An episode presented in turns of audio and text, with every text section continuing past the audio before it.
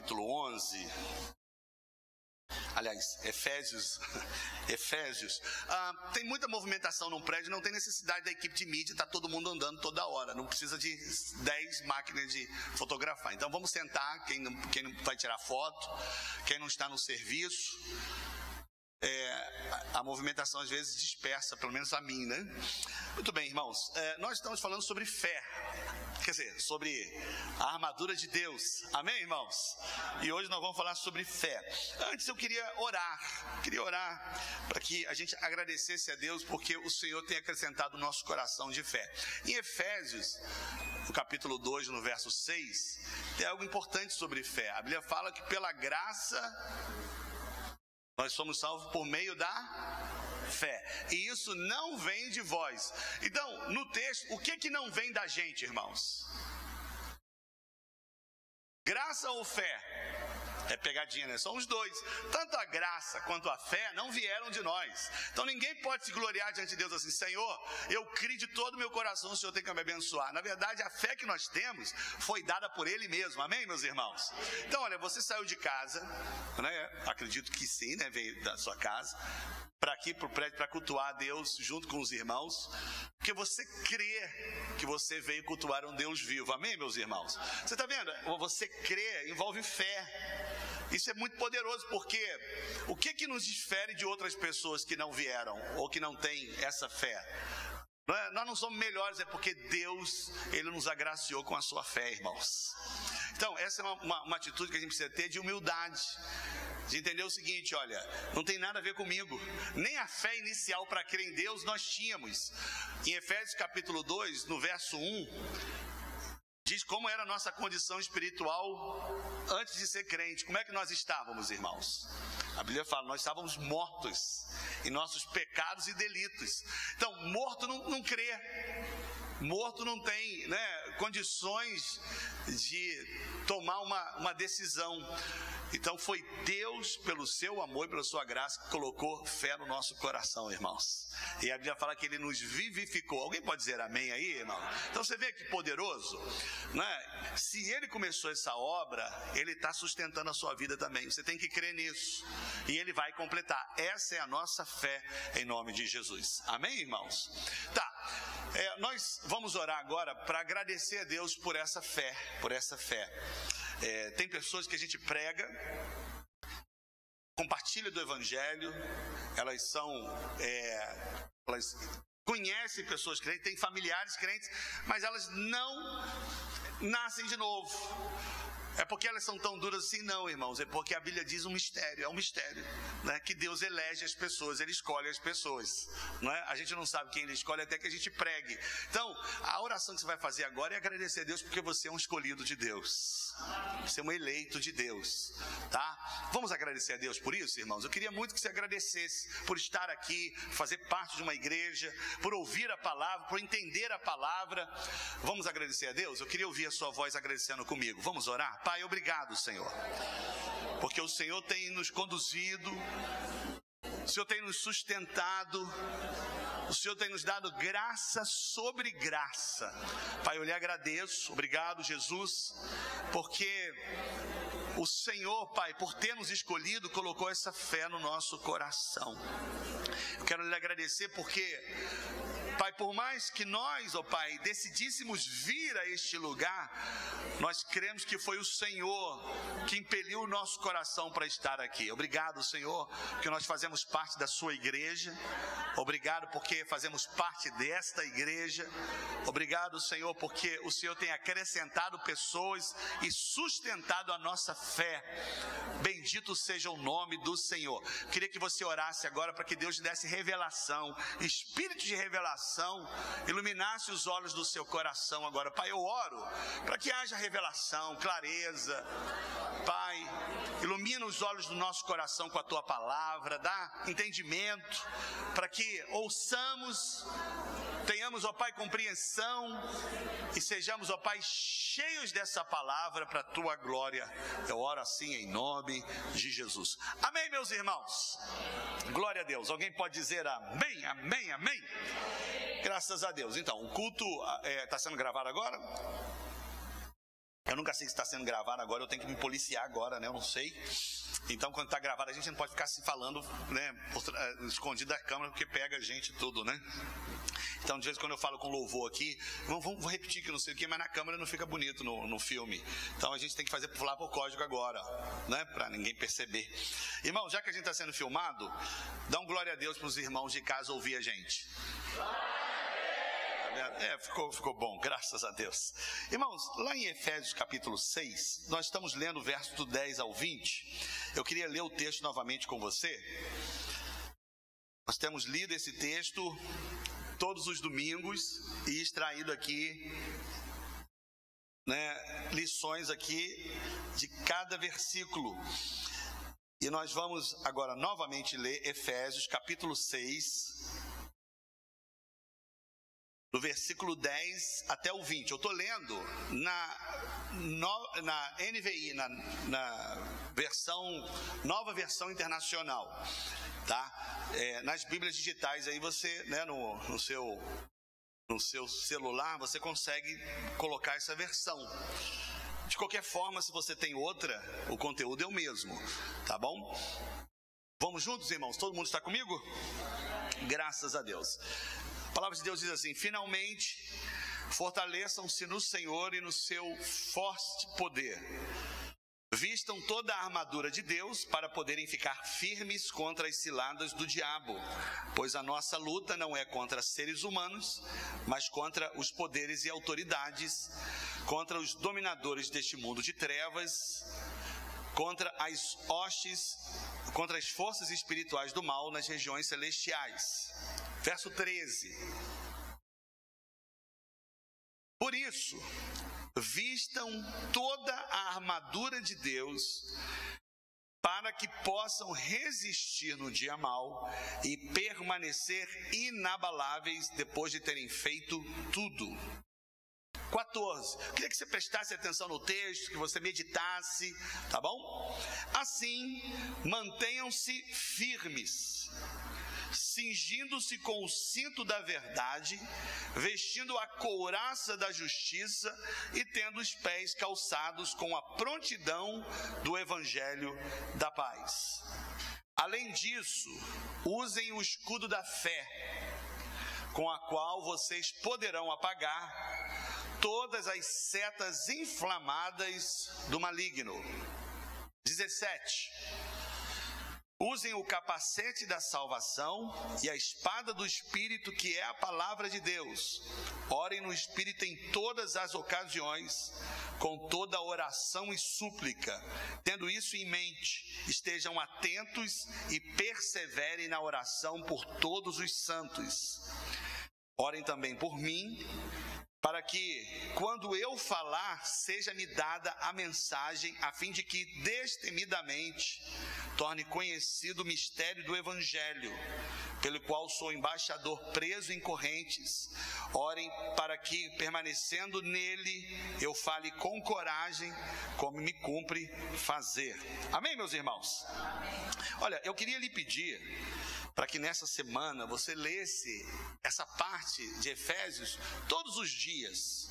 Então, quando você está fazendo a sua leitura da Bíblia, você vai perceber aqui que é um texto rápido, nós passamos aqui nem 10 minutos lendo, porque à medida que a gente vai lendo, a gente vai entendendo melhor do texto. Então, a gente vai tendo mais clareza dessas verdades espirituais. Posso contar com os irmãos? Então, vamos fazer aqui uma, um pacto aqui.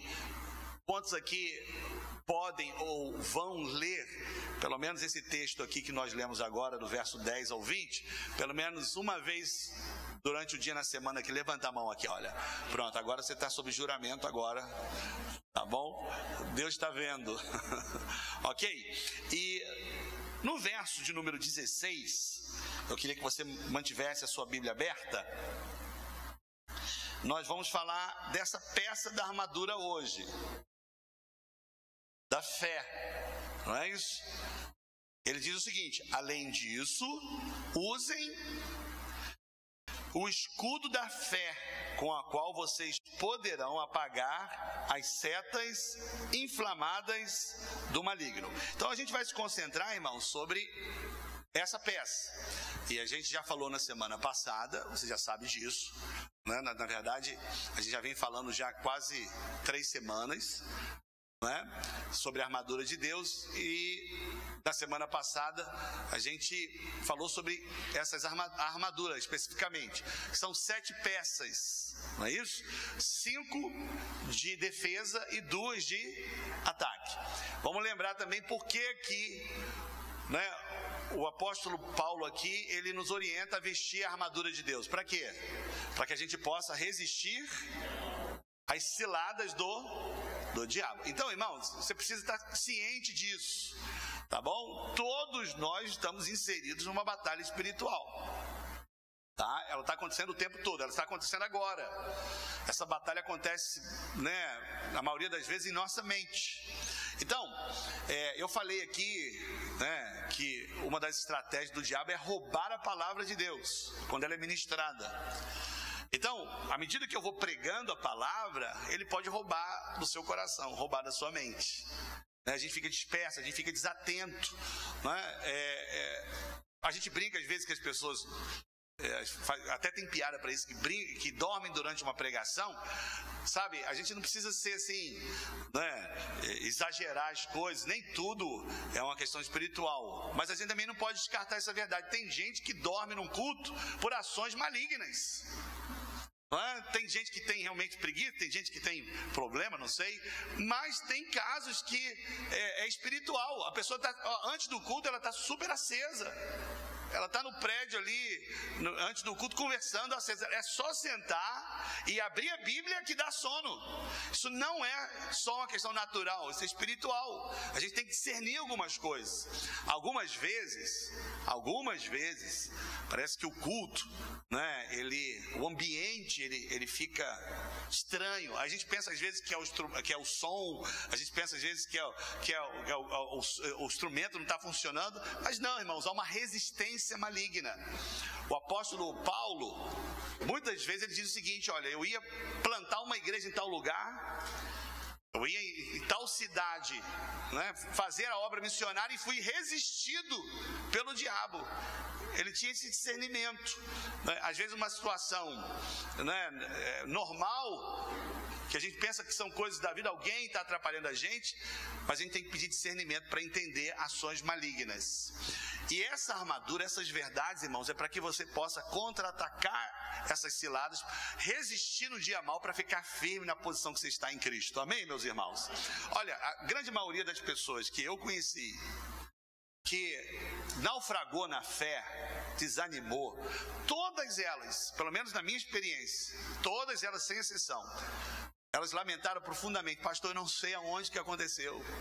Ninguém diz assim, ah, tá bom, entendeu? Não, não queria mesmo. Quem diz isso é porque não nasceu de novo, não teve uma experiência, realmente, eh, como diz a música, né? Não pisou na, no, no Santo dos Santos.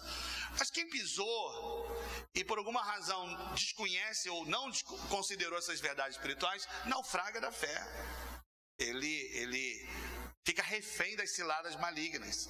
Ah, eu conheço muitos jovens e eu vou falar da nossa igreja, que tem consciência de que a vida espiritual foi amarrada porque caiu algum laço do maligno, algum laço. Então, irmãos, eu queria muito que você considerasse essas mensagens desses dias, para que você se mantenha na posição em nome de Jesus. Ó, Deus tem, né, como diz em, em, em Efésios, né, no, no versículo 3 do capítulo 1, a bênção já está sobre a igreja já está sobre a sua vida. Né. É só você perseverar tá? nessa verdade que essa bênção que é espiritual, porque o que diz lá em Hebreu, em, em, no verso 3, que Deus já nos abençoou com toda sorte de bênção as regiões celestiais. E alguém pensa, pastor, mas essa bênção é espiritual, essa bênção não é física. Mas o que é eterno é espiritual, irmãos, não é físico. É? O que tudo que aqui que é físico vai passar, mas as bênçãos de Deus jamais vão passar. Mas talvez você diga e é honesto, pastor, mas eu quero essas bênçãos aqui na minha vida aqui elas vão acontecer à medida que você tem revelação das coisas espirituais. Por quê? A Bíblia diz em Hebreus que as coisas visíveis, elas foram formadas pelas invisíveis. Então, quando você tem revelação, se apropria dessas bênçãos espirituais, elas vão acontecer na sua vida, irmãos. em todas as áreas. Então, todo crente, todo mundo quer ter uma vida melhor, ter as finanças mais equilibradas, uma família ajustada. Isso tudo é vontade de Deus. Mas ela acontece primeiro de acordo com a sua revelação das bênçãos espirituais. Amém, meus irmãos? Então, é isso que a gente vai tratar aqui. São cinco peças de defesa e duas de ataque. Nós vamos falar da quarta peça da nossa armadura. Qual é essa peça? É o escudo da fé. Para quê? Para que a gente precisa ter esse escudo, irmãos? Olha o texto aí. Acompanha comigo. Vamos lá. A gente está aqui. Eu, eu, eu, o louvor eu interrompi um pouquinho antes para que a gente pudesse ter mais tempo aqui para discorrer sobre o texto bíblico. Então, para que, que a gente precisa usar o escudo da fé? Está aí no verso 16. Para quê? Então, esses dardos, essas setas, né, estão sendo lançadas aqui. Alguém vai repreender agora, irmãos? Está amarrado, né? Tá, né? Então, como é que a gente rechaça, contra-ataca essas setas do maligno? Usando o escudo da fé, tá bom? Então, olha, antes da gente falar do escudo propriamente dito, das setas, o que são essas setas e como contra-atacar, né? Como se defender delas, aliás, a gente precisa entender sobre fé. Fé não é um tema desconhecido da igreja. Todo mundo aqui sabe o que é fé. Em alguma medida, todo mundo sabe o que é fé. Então, a palavra de hoje, ela não é uma palavra nova para a maioria das pessoas aqui, tá? É, o que sustenta às vezes a gente é aquele arroz e feijão. Então, o assunto de hoje é o arroz e feijão que vai nos sustentar. Sobre fé, não é? A gente tem um texto que você não precisa abrir agora, mas se quiser fazê-lo, pode fazer. Lá em 1 Timóteo, capítulo 6, verso 12. Eu gosto desse texto que Paulo escreve para o seu discípulo Timóteo. Ele, diz, ele dá uma orientação para Timóteo. Timóteo era um plantador de igreja, ele assumiu uma igreja Logo cedo no seu ministério, ele era um jovem e ele assumiu uma igreja numa cidade, né, a cidade de Éfeso, uma cidade é, com muita feitiçaria, idolatria, muitos desafios. Olha a orientação que ele dá para Timóteo: Timóteo, combate o bom combate da fé. Olha que, olha que coisa interessante sobre a fé. Você sabe que a fé é por meio da fé que Deus move a nossa vida, que os milagres acontecem, que a gente é salvo, tudo é pela fé. E aqui Paulo ele fala outro elemento sobre a fé, é que há um combate em relação à nossa fé. Combate está ligado ao que, irmãos? A batalha, a luta. Então, você precisa usar a sua fé para guerrear. Amém, meus irmãos? Há um combate, há um combate. Combate entre você continuar crendo quando as circunstâncias dizem que mostram que não está acontecendo nada, quando a sua fé ela é colocada em, em, em, em jogo, né? é confrontada, você vai entrar num conflito de fé. Nessa hora que você precisa ter palavra de Deus no seu coração. Quando a gente fala de combater o combate da fé, a gente logo pensa em batalha contra quem? Contra o nosso inimigo. A gente já, a gente já viu aqui que a nossa luta não é contra pessoas. Então, tudo que o diabo, irmão, você tem que entender isso. Definitivamente. Tudo que o diabo quer é minar a fé da igreja, a sua fé. Porque nós só estamos aqui por causa do que, irmãos? Basicamente. Principalmente, pelo menos deveríamos, essa é a razão principal. A gente está aqui por quê? Porque a gente crê em Deus. Você está me ouvindo? Porque você crê que eu tenho uma palavra de Deus para você. É? Alguns podem entender até como uma boa palestra, mas isso não é suficiente para você perseverar todos os domingos que você vem, porque você crê na palavra de Deus. Amém, meus irmãos? Então, se o diabo consegue fazer com que a sua fé desfaleça ou diminua, vai ter vantagem sobre você. Eu gosto de um texto, eu coloquei logo na introdução aqui, é, do estudo de célula, lá em Lucas 22, é, Jesus ele chega para Pedro, o apóstolo Pedro, ele diz o seguinte: Pedro, o diabo pediu para lhe destruir. Tem uma coisa boa aqui no verso, está lá no verso 31, depois você abre. Tem uma coisa boa, porque o diabo só pode tocar nos filhos de Deus por permissão do próprio Deus. Isso é bom. Aí olha a oração de Jesus. Mas eu roguei ao Pai para que a tua fé não desfaleça. Eu gosto desse texto. Por quê, irmãos? Porque pela oração de Jesus, a gente vê aonde que o diabo queria tocar em Pedro. Na fé. Porque senão Jesus ia interceder por outra coisa. Mas quando Jesus diz assim, ó, eu roguei né, para que justamente a tua fé não desfaleça, porque é onde o diabo quer tocar. Ok? Então é, é, algo fundamental, irmãos. Por que a fé é algo fundamental? Porque sem fé é impossível agradar a Deus. Né? Lá em Romanos capítulo 1, verso 17, diz o seguinte: que o justo viverá pela fé. Então, olha, irmãos, a fé ela é, ela é chave na vida cristã. É o fundamento. Quando as pessoas elas dizem que estão desanimadas, Alguns dizem que estão desanimados com o irmão, é, com a rotina da, do, do, dia a dia, estão cansados. Mas se você vai escolher um pouquinho, aprofundar um pouco, você vai ver que ela está tendo um conflito de quê, irmãos? De fé. Porque alguém cheio de fé, irmãos, ela é renovada, até o corpo dela é renovado. Então, quando alguém chega para mim e diz que tá, a fé dela está balançada por N situações, eu, eu não falo no primeiro momento para não constranger, mas eu sei que o conflito dessa pessoa sempre é um conflito de quê, irmãos? De fé. Sempre é fé. Pastor, estou com um problema no meu casamento, porque a gente não está conseguindo conversar. Nosso problema é falta de comunicação, não é. O seu conflito é sempre um conflito de fé. Porque é onde que Deus vai te abençoar. Quando Jesus elogiava alguém, quantos aqui querem ouvir um elogio de Jesus, irmãos? Elogio de Jesus. O maior elogio que ele dava no Novo Testamento, na maioria das vezes, era qual era, irmãos? Grande é a tua fé. Você vê, o elogio dele era esse.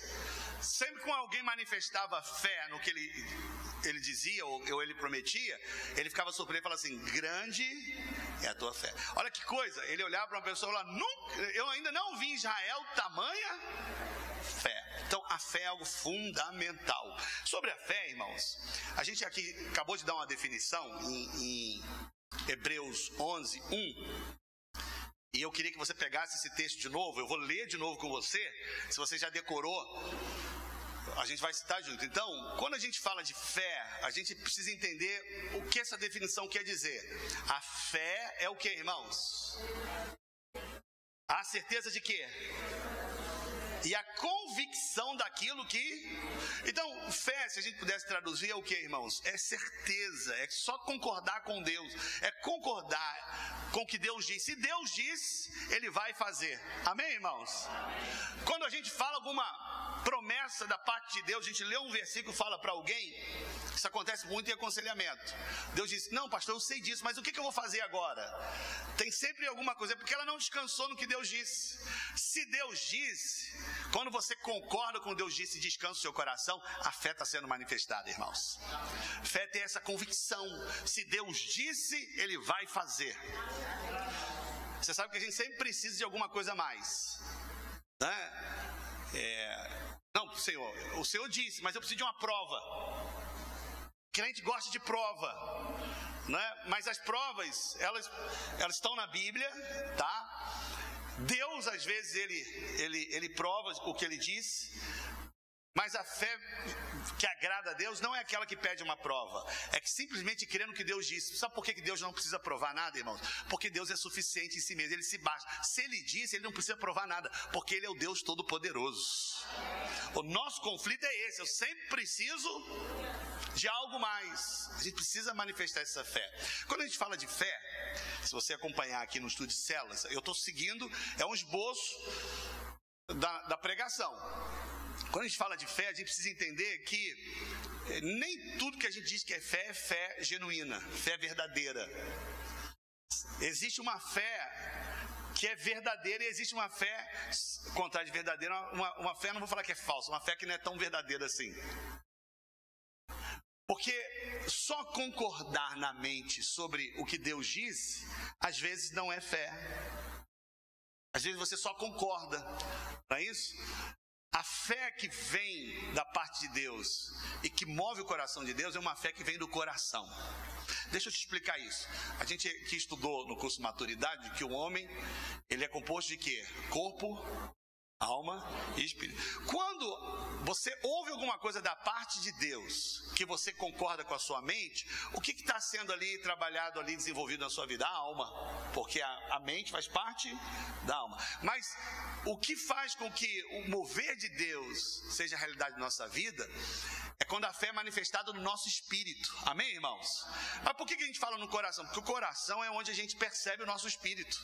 O coração, evidentemente, eu não estou falando aqui o órgão né, que bate, mas a gente sente lá no fundo do nosso coração, mais profundo do nosso ser, quando a gente ouve algo da parte de Deus, uma promessa, e fala assim: Olha, eu creio nisso de todo o meu coração.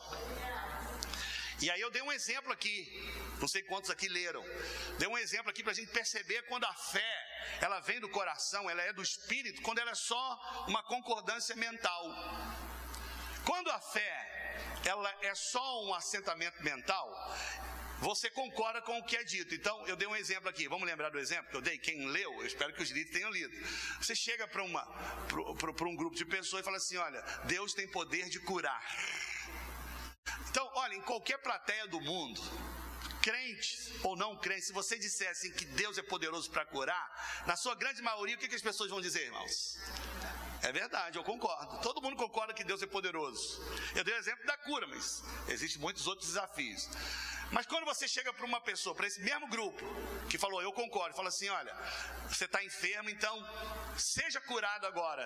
As pessoas falam, não, mas aí, entre eu concordar e crer que Deus é curar e eu ser curado, aí já não sei. Por que você não sabe? Ah, se Deus quiser, se for da vontade dele, ele vai me curar. Você percebe que há uma diferença na postura quem concorda na mente, ele crê, tudo bem, mas quem ele concorda no coração, ele tem uma fé no coração, ele diz o seguinte: Deus não somente pode, como ele quer e ele vai me curar. Qual é a diferença, irmão? A gente acha que é só né, a pessoa se expressou um pouquinho mais empolgada, mas não é não, irmãos. A fé verdadeira é aquela que vem do coração. Quando você ouve algo da parte de Deus, seu coração entra em ebulição, Deus vai fazer na minha vida em nome de Jesus. Aliás, na verdade, quem está manifestando fé nem crê que Deus vai fazer. Fala assim, Deus já está fazendo porque a fé é para agora. Né? Então a gente precisa ter muito cuidado com isso. Né? Muita coisa não acontece na nossa vida, e eu estou me incluindo, porque a gente acha que está manifestando fé, mas a gente só está concordando. A gente precisa pedir a Deus para que a palavra deles inunda o nosso coração para manifestar fé genuína. Quando a gente fala de fé verdadeira, e, e, e qualquer assunto de fé, a gente sempre tem que recorrer a palavra de Deus e pensar em Abraão, sempre. Eu lembro que desde na minha adolescência, quando eu ouço sobre assunto de fé, sempre alguém citava o exemplo de Abraão, porque Abraão é o pai da fé. Então, a gente precisa entender por que, que ele é o pai da fé. Que, que ele manifestou? Ele manifestou uma fé genuína. Então, quando a gente fala de Abraão, eu queria que você abrisse a sua Bíblia lá em Romanos capítulo 4. A gente precisa entender aqui que tipo de fé que Abraão tinha que agradava a Deus. Por que, que a fé dele era uma fé tão poderosa. E aí aqui eu preciso fazer uma distinção, se você observou aí, entre Abraão e Tomé. São duas pessoas que manifestaram fé, mas de forma diferente. Um que agradou a Deus e outro que não agradou. Então, aqui em Romanos, capítulo 4, no verso 17 a 21, a gente vê na vida de Abraão como é que a fé dele era uma fé obediente, era uma fé que agradava a Deus. Se você tem aí um, um exemplar da Bíblia, eu, eu, tô, eu tô querendo que todo mundo abra a Bíblia. Ainda mais que a gente não está projetando, eu queria que você pegasse a sua Bíblia, Romanos capítulo 4, verso 17, eu vou até o 21, e a gente vê aqui o, né, que, que tipo de fé que Abraão tinha. Olha que coisa interessante, irmãos. Verso 17, isso aqui está se referindo a Abraão. Como está escrito: Por pai de muitas nações te constituí perante aquele no qual creu o Deus que vivifica os mortos e chama à existência as coisas que não existem. Olha, essa era a fé de Abraão. Ele cria o que, irmãos? Que Deus tinha poder de ressuscitar mortos e chamar à existência o que não? Era a fé dele. Olha o 18. Abraão esperando contra a esperança. Olha a fé de Abraão ele esperava contra creu para vir a ser pai de muitas nações, segundo lhe fora dito, assim será a tua descendência. E sem enfraquecer na fé, embora levasse em conta o seu próprio corpo amortecido, sendo já de 100 anos e a idade avançada de Sara, não duvidou por incredulidade da promessa de Deus, mas pela fé se fortaleceu dando glória a Deus, estando plenamente convicto de que ele era poderoso para cumprir o que prometera. Então, esse texto aqui, irmãos, a gente entende alguns princípios aqui de como é que era a fé de Abraão, como é que a fé dele agradava a Deus. É a fé que nós precisamos ter. Se você observar comigo aqui os versos 17 no 18 e no 21, você vai ver que a fé de Abraão era pautada única e exclusivamente no que Deus disse. No verso 17 está assim, como está escrito. Se está escrito, porque foi Deus que disse, o homem escreveu para que conservasse a palavra de Deus, para que não se perdesse. Olha o verso 18. Para vir a ser pai de muitas nações, segundo lhe fora dito. Dito por quem, irmãos? Por Deus. Olha o verso 21. Porque ele era plenamente convite que era poderoso para quê? Cumprir. Então, olha, a primeira coisa que a gente vê aqui na fé de Abraão, uma fé que agrada a Deus, uma fé verdadeira, é que era uma fé que se pautava, se baseava somente naquilo que Deus disse. Isso não é poderoso, irmãos? O texto aqui diz o seguinte: que Abraão não confiou, ok? No que ele via, nem no que ele sentia. Ele confiou no que Deus disse. E olha só, uma fé que agrada a Deus não é uma fé, se você observar aqui no verso 19, não é uma fé que nega as evidências. O verso 19 diz o seguinte: embora levasse em conta o seu próprio corpo amortecido. Então, Abraão tinha consciência que ele estava ficando velho, não é aquela fé louca assim, ó, não está acontecendo nada, vamos para frente. Não, ele tinha consciência, ele tinha consciência da realidade, mas ele ainda considerou a fé maior do que a realidade que ele estava vendo. Amém, meus irmãos? Essa é a fé que agrada a Deus. Porque olha só, irmãos, se Hebreus 11 diz o seguinte, que, que a fé agrada a Deus, não é isso? Porque aqueles que se relacionam, que tem que crer que ele ele existe e é galardoador, se a fé agrada a Deus, quando não manifesta a fé, faz o que então? Desagrada a Deus. Então, Abraão agradou a Deus porque ele simplesmente creu no que Deus disse. Você tem palavra de Deus?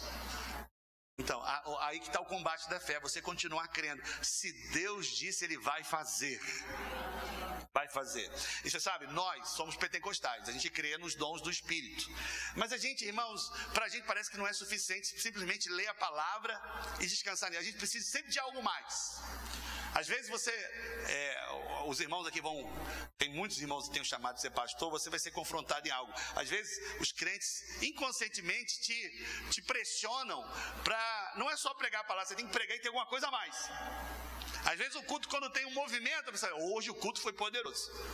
Porque para a gente parece que não é suficiente dizer, Deus é contigo. Você fala, ah, pastor, isso eu já sei. Então, manda aí um foguinho. Para confirmar essa palavra, Abraão não precisou de nada disso, pelo contrário. Abraão não tinha foguinho nenhum, ele só tinha a palavra de Deus: Você vai ser pai de muitas nações. Ele descansou nisso. Essa é a fé que agrada a Deus. Outra fé que agrada a Deus, irmãos, quer dizer, outro princípio que agrada a Deus aqui, baseado em Abraão, olha o verso 18, olha que coisa, irmãos. Olha, é essa fé que a gente precisa para contra-atacar, para se defender contra as, as setas do diabo. Olha o verso 18: Abraão esperando contra a esperança. Que fé que ele manifestou aqui, irmãos? Uma fé contra o quê? A lógica. Faz sentido? Olha só o jogo de palavras. Ele esperou contra a esperança. É uma fé que não faz sentido. Não pra gente. Porque Deus é infinitamente mais poderoso para fazer aquilo que nós pedimos ou pensamos. Essa é a fé que agrada a Deus. Essa é a fé que agrada a Deus. Quando a gente está estipulando alvos né, para nossas células, né, alvos pessoais, nossos alvos eles são sempre baseados no nosso histórico de vida. Então, vou dar um exemplo aqui bem, bem simples aqui. Vamos imaginar que o nosso alvo de vida é dar passos. Então, olha, eu preciso dar 100 passos para me chegar no propósito de Deus para mim. Só que nos últimos anos, eu só consegui dar meio passo. Só que nesse ano eu ouvi da parte de Deus que eu vou dar 20 passos. Não, tá vendo? Eu vi da parte de Deus que eu vou dar 30 passos. Alguém vai dizer o seguinte: não, olha só. Não seria melhor dar só cinco? Porque nos últimos cinco anos a gente só saiu dois passos do lugar. Então, se a gente né, pensar nas probabilidades, dois passos, estamos no lucro. O outro vai dizer o seguinte: olha, eu, eu na verdade, meu passo foi para trás, eu dei dez para trás. Aí você está falando que eu vou dar 20, poxa, vamos fazer o seguinte: vamos chegar pelo menos no zero a zero, para me sentir melhor. Está vendo como é que a gente tem essa dificuldade de crer que Deus disse? Se Deus disse que você vai dar 100 em menos de um mês, descanse nessa verdade, irmãos. Alguém vai dizer para você, mas isso não faz sentido. Não é possível isso acontecer para alguém que não consegue andar. É o que Abraão aqui manifestou na parte de Deus. Deus disse: Você vai ter um filho. Ele creu contra a esperança. Isso não é poderoso, irmãos? Esse é o tipo de fé que agrada a Deus. No verso 21, quando a gente está falando aqui de uma fé verdadeira que vem do coração, foi exatamente isso que Abraão manifestou quando ele ouviu a parte de Deus. Olha só o verso 21. Estando plenamente convicto de que ele era poderoso para cumprir o que prometera. Esse tipo de fé é aquela que eu tenho falado aqui, eu falei agora há pouco, que é a fé que vem do coração. É aquela fé que crê, que tem convicção. Se Deus disse, ele vai fazer. Ele vai fazer. Você tem que descansar nessa verdade. Uma coisa importante, irmãos, eu não coloquei no estudo de célula, você pode acrescentar aí, que um tipo de fé que tem, que vem do coração, que ela, ela crê no que Deus disse, é uma fé obediente. Então, olha, quando alguém diz que tem fé no que Deus diz, essa fé sempre vai levar a pessoa a obedecer o que Deus diz. Sempre. Você pode até titubear, mas você vai obedecer. Então, aquele tipo de fé que a pessoa concorda, que ela diz amém, mas não leva a uma obediência, não é a fé verdadeira, não é fé genuína. Então, olha, o que, que a nova aliança ensina? Que tudo é conquistado pela fé. Não existe na nova aliança nenhuma conquista pela obediência. O justo viverá como, irmãos? Pela fé. Mas, ah, pastor, não precisa obedecer? Não, o mandamento não é obedecer, o mandamento é crer. Porque se você crer com a fé de Abraão, naturalmente você vai obedecer. E você vai obedecer com prazer, não é com dor. Por quê, irmãos? Aquela fé já conquistou o seu coração. Então, é um parto muito grande você convencer alguém a dar dinheiro para a igreja. Há, há formas de você persuadir pessoas a contribuir. Né? É só botar um videozinho de crianças na África que a gente vai doar dinheiro para eles, de crianças que morrem com inanição. Você vai, a sua consciência vai pensar, fala, poxa, cara, né? né? Eu preciso dar alguma coisa. Né? Quando você tem algum tipo de apelo que leva a pessoa a fazer. Mas esse não é o padrão de Deus. O padrão é o seguinte: eu creio na palavra de Deus de todo o meu coração, e aquilo te leva a obedecer. Quem está entendendo isso aqui, irmãos? Então, veja, olha, quando o verso 17 diz: Olha a fé de Abraão que ele acreditou que Deus vivifica os mortos, está se referindo aqui ao episódio de Isaac. Pense, irmãos, olha só. Não havia relato de que havia alguma ressurreição antes de Abraão. Não havia. Já acontecendo, já é difícil você crer que você sabe que Deus ressuscita morto. Quantos creem aqui que Deus ressuscita morto, irmãos? Eu nunca vi, mas eu creio. Eu já vi pela internet, mas eu nunca vi né, é, é, é, perto, né, ou, ou vencendo aquele momento. Mas eu creio, eu creio. Mas mesmo a gente sabendo que Deus faz, quando acontece, a gente fala, poxa, né? Aconteceu lá, mas eu não sei se vai acontecer aqui. Com Abraão, irmãos, era mais desafio ainda, porque não tinha relato nenhum. Não tinha episódio, ele foi o primeiro, um desafio maior ainda. E Deus disse para ele: Olha, leva o seu filho que eu vou precisar dele. Nessa né, história, ele vai ser sacrificado. Você vê, irmãos, que a Bíblia é tão poderosa que ela não esconde é, as, as, os erros dos servos de Deus, não esconde. Né? Abraão, ele, ele, ele, ele falou que ele teve medo, ele falou que a esposa dele era irmã né, para um rei, né, porque com medo de, de morrer. Então a Bíblia não esconde né, esses pontos fracos de Abraão, mas sobre a fé ele não teve. Quando Deus falou assim: Me dá o seu filho, ele foi e levou. E aí ele diz o seguinte para o servo dele, quando estava levando Isaac: Olha, nós vamos ali e nós vamos voltar. Olha a fé de Abraão: Olha, por que, que nós vamos voltar? Eu estou indo com meu filho e Deus vai sacrificar. Então, se Deus vai sacrificar, quem que vai voltar? Só um, não é nós. Ó, eu volto daqui a pouco, porque Isaac vai ficar no sacrifício. Olha a fé de Abraão, irmãos. Ele, como Deus, o, o texto diz aqui, ele falou o seguinte: Eu vou levar meu filho, eu vou sacrificar, mas Deus é poderoso para ressuscitá-lo. E nós vamos voltar junto. Não é isso? Essa é a fé que agrada a Deus. Por isso que Abraão, ele é o pai da fé. Então, olha, irmãos, guarde isso. A fé que é verdadeira, ela sempre impulsiona a gente a obedecer ao que Deus diz. Sempre. Então, nosso papel como líderes não é obrigar o povo a obedecer. Isso é muito cansativo. É cansativo para quem fala e cansativo para quem ouve. Imagina você toda vez vai, irmão, faz, irmão, faz. Você não quero, não quero. Não, não é assim. O que a gente precisa fazer é ministrar palavras de Deus para encher o coração de fé das pessoas. Coração de fé. A gente pode persuadir uns aos outros. Vai, irmãos, faz. Nós fazemos isso. Eu dei o um exemplo aqui do dinheiro, porque o dinheiro mexe com muita gente. A gente pode persuadir, mas a gente tem um limite que a gente pode ir da persuasão. Né? A gente não pode né, invadir uma área que só a pessoa pode, pode fazer, quando ela quer. Não, ela, Deus falou meu coração e eu quero fazer isso para a glória dele. Eu quero que você tenha essa fé de Abraão em nome de Jesus.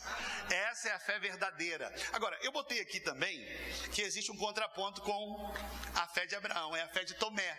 Você vê, a fé de Abraão é aquela fé que crê sem ver nada. E eu botei que existem a fé verdadeira e a fé que não é tão verdadeira assim, né? A fé verdadeira é essa que move né, o coração de agrada o coração de Deus. E o contraponto que eu coloquei é, é Tomé. O que, que aconteceu com Tomé? Todo mundo conhece a história de Tomé. Foi o inverso.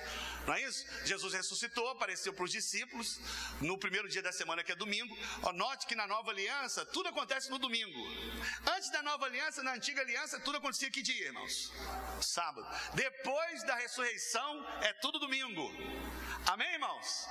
E aí Jesus, ele no primeiro dia da semana, ele aparece para os discípulos e mostra, né, os cravos, né, o, a, o furo dos cravos e do lado. E na reunião, quem que não estava, irmãos? Tomé. Quer ver, ele não foi no culto. É isso?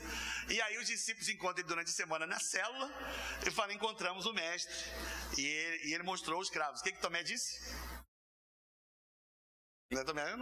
Não, eu só creio se eu ver. Tá vendo? Tem uma medida de fé, mas não é a fé que agrada a Deus. Aí eles estavam reunidos de novo. Que dia da semana, irmãos? Domingo. A Bíblia diz lá. Diz igual a nós baiano, de hoje a oito. E aí eles se reuniram no dia da semana, estavam ali reunidos, com medo, a porta fechada, tá igual a gente aqui, a gente tá um pouquinho entreaberto aqui para não, né? A gente não tá com medo, tá a porta fechada. O que que o texto diz? Ele tá lá em João 20, né? A partir do verso 24. Jesus atravessa a parede e aparece para eles. Olha que coisa interessante, irmãos. Jesus aparece, a primeira pessoa que ele fala se direciona é para quem? Tomé. Tipo assim, Tomé, eu não gostei. Porque a gente tem aquela ideia idealista de Deus ama com aqueles anjinhos com cabelo encaracolado e, e, e, e ouvindo só o que a gente gosta. Então, por mostrar o amor a Tomé, Jesus falou assim: Tomé, imagina, na reunião, tá todo mundo reunido, Jesus chega e vai direto a você. Vence. Aí ele falou assim: Ô Tomé, não gostei. Está isso no texto? Mais ou menos. E aí o que, que ele diz para Tomé? Olha a exortação. Ó, você quer ver? Então veja. Você vê, eu te amo tanto que eu vou te mostrar. Toma, veja. Aí depois que ele viu, olha o que, que Jesus disse para ele: Tomé, seja crente. Uau, hein? Falar para o crente, seja crente. Parece que ali ele nasceu de novo. Ali ele teve a experiência do encontro com Deus, né? Então, você vê, irmãos, por que que Tomé, diferente de Abraão, não agradou o coração de Deus? Porque depois que você vê o cravo, o furo né, dos cravos nas mãos, nos pés e do lado, não precisa de fé, você já viu. Né? E aí Jesus ele completa como? Bem-aventurado o que não vê, mas crê. Quantos bem-aventurados nós temos aqui, irmãos? É isso aí, né? A gente precisa ter essa fé. É esse tipo de fé que agrada a Deus e nos mantém de pé diante das promessas de Deus. Então, olha, nós falamos sobre os ataques do diabo na semana passada em relação às armaduras. Então, a primeira é o cinturão da verdade. A gente aprendeu que a verdade né, é Jesus, é o próprio Jesus. A graça e a verdade vieram por meio dele. Então, a graça, viver o favor imerecido da graça de Deus, a gente aprendeu que é viver nessa verdade. Deus diz que você é agraciado, que você não merece, mas Ele vai te abençoar, amém, meus irmãos? Mas para muita gente isso não é suficiente, muita gente quer ajudar Deus. Não, eu sei que Deus me salvou, mas se eu não fizer a minha parte, eu não tenho a minha bênção. Você está o quê, irmão? Tendo a fé de quem? De Tomé. Porque você precisa ver, o que você precisa ver? O fruto da sua obediência. Entende? Eu vou te falar uma coisa aqui, irmão. Deus pode lhe enriquecer sem você dar um tostão para a igreja. Pastor, mas aí é brincadeira. É só assim, é. Isso é justo. Como diz lá o pastor lá da conferência. Não, não é justo. Isso é o que, irmão? E quando você recebe, você fica extremamente constrangido. Porque você sabe que não teve. Eu não falei que Deus vai, falei que Deus pode. Né? Então não, não, não mude minhas palavras. Se você tiver fé para isso, né? Aí é contigo. Pastor, mas tem que ter muita fé. É isso, é essa fé que agrada a Deus. Eu tenho 100 anos e Deus falou: você vai ter, a mulher tem 90 anos, você vai ter um filho. Tem que ter muita fé. Você tem que ter fé nisso. Então, a gente aprendeu que a coraça da justiça é você crer que a sua justiça não é fruto da sua obediência. Mas o diabo vai sempre te desqualificar dizendo que você não é justo assim. Mas quem que diz que você é justo? Quem, irmãos? A palavra de Deus. É nisso que você tem que colocar sua fé. A fé de Abraão. Deus disse: Eu sou. Deus falou e Ele vai fazer. Amém, meus irmãos? É esse tipo de fé. Então, olha, quando a gente fala aqui de fé, né? É, até agora, tudo que eu lhe falei não é novidade. O que você precisa, né, pelo menos para a grande maioria, o que você precisa é ter frutos dessa fé.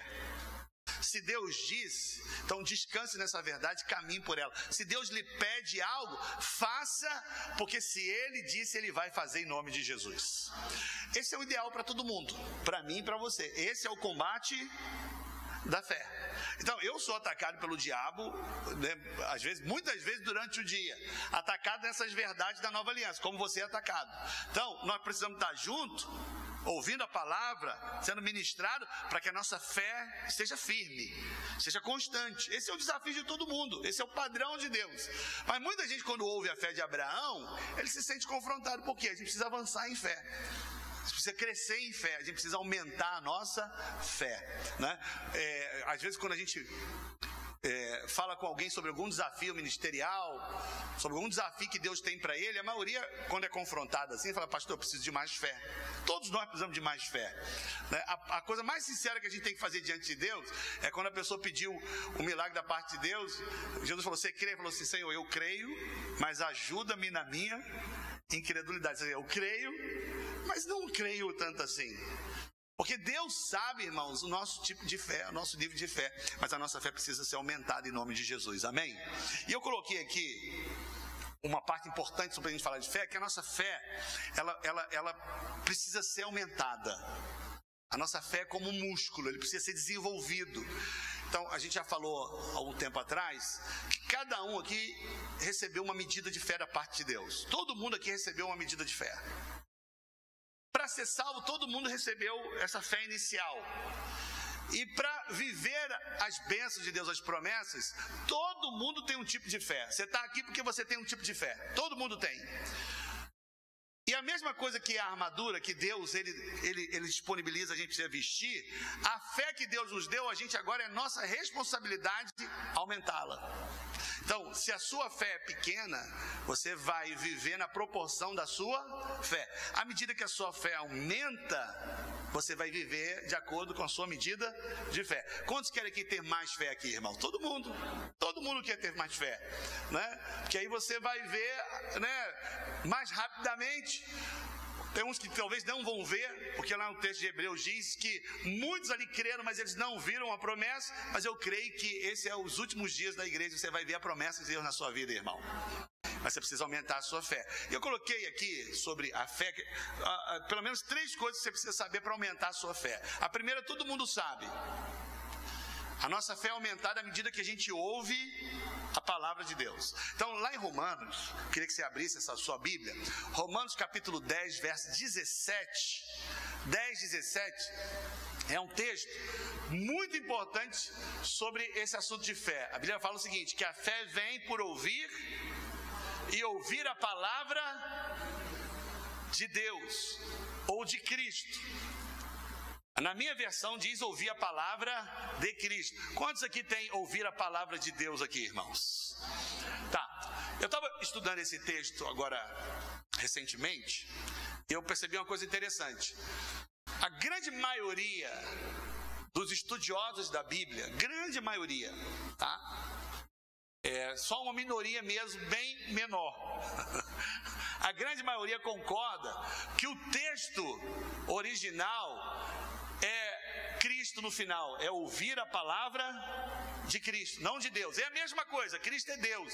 O que difere é o seguinte, irmãos: quando a Bíblia fala que a fé vem por ouvir a palavra de Cristo, os comentadores dizem o seguinte, os comentaristas da Bíblia, né, os estudiosos, diz que quem escreveu foi Paulo, e Paulo, ele era o mensageiro da nova aliança.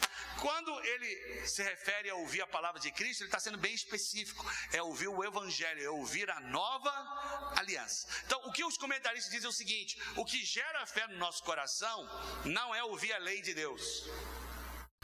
Não é ouvir os dez mandamentos, pelo contrário, o que eles dizem é o seguinte: eu concordo. Quando você ouve os mandamentos, tem uma medida de fé acompanhada que você ouve, mas da mesma forma você fica confrontado ali e a sua fé diminui quando o padrão de Deus é muito alto e você sabe que você não vai conseguir atingi-lo.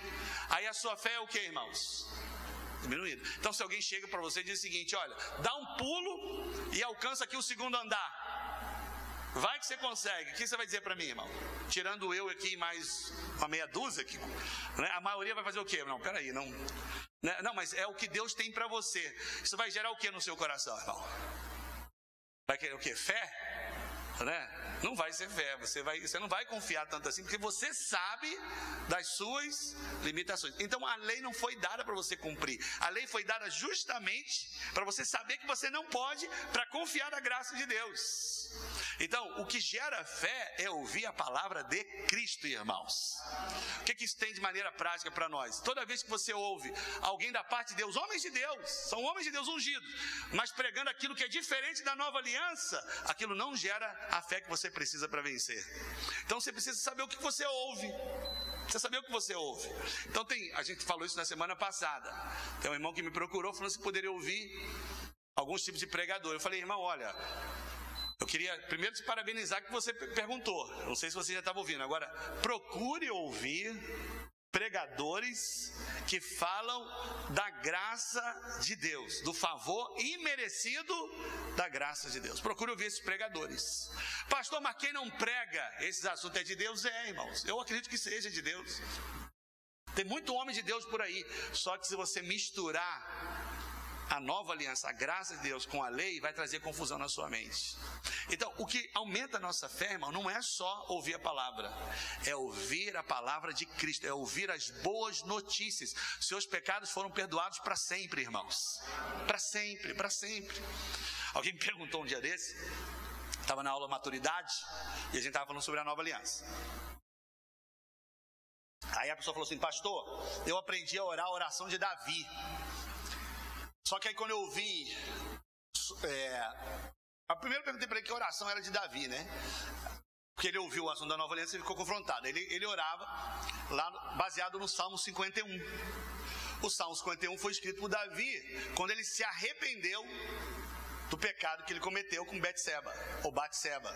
Ele cometeu adultério, não é isso? Deus poupou ele, mas matou a criança que nasceu de Betseba. Aí Davi ora. Tem uma parte da oração que Davi diz o seguinte: Senhor, não se afaste de mim o teu espírito, né? E, e aí uma parte específica lá ele diz o seguinte: torna dar-me alegria da tua salvação. Aí ele já era um crente de outra igreja, tava, já estava conosco aqui já há um tempo. Ele diz o seguinte: Pastor, minha oração é essa. Aí tem uma parte do salmo que diz o seguinte: Pois os meus pecados estão sempre diante de mim. E ele falava que repetia isso constantemente. Só que, veja bem, irmãos, a nova aliança diz o contrário, diz que os nossos pecados foram apagados para sempre. Então, quando você diz os meus pecados estão sempre conscientes, sempre diante de mim, você está tendo consciência do pecado quantas vezes, irmãos? O tempo todo. E aonde tem pecado tem o quê? Juízo. Olha para mim, irmãos, a graça, ela está sobre todos.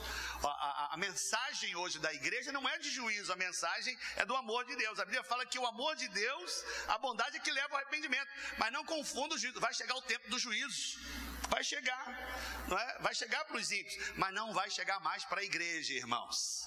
Porque a ira de Deus, que está sobre todos, ela, ela Deus colocou sobre Cristo na cruz do Calvário. Se você crê que a ira já foi colocada sobre ele, não está mais sobre a igreja, irmãos.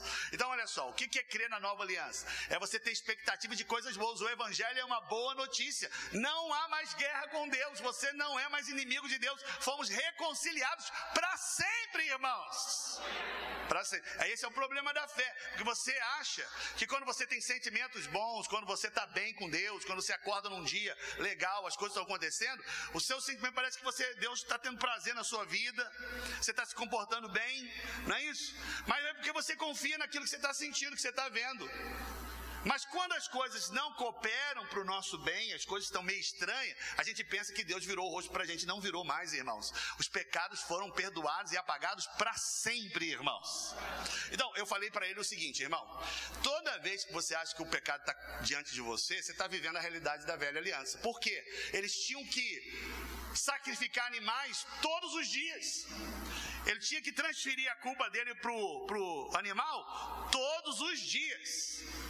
E o pecado não era é, extirpado, ele era só o que? Coberto. Temporariamente, porque a pessoa voltava a pecar de novo. Mas Jesus, o Cordeiro de Deus, irmãos, ele foi imolado, foi sacrificado uma vez por todas, para sempre, irmãos. De maneira que quando Deus olha para nós, irmão, nós fomos justificados definitivamente.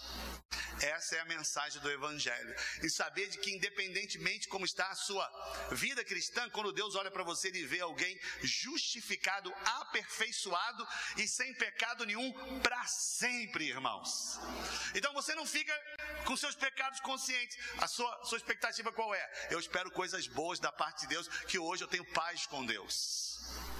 Cada vez que você ouvir mais o Evangelho, da graça, as boas notícias, mais fé gerada no seu coração.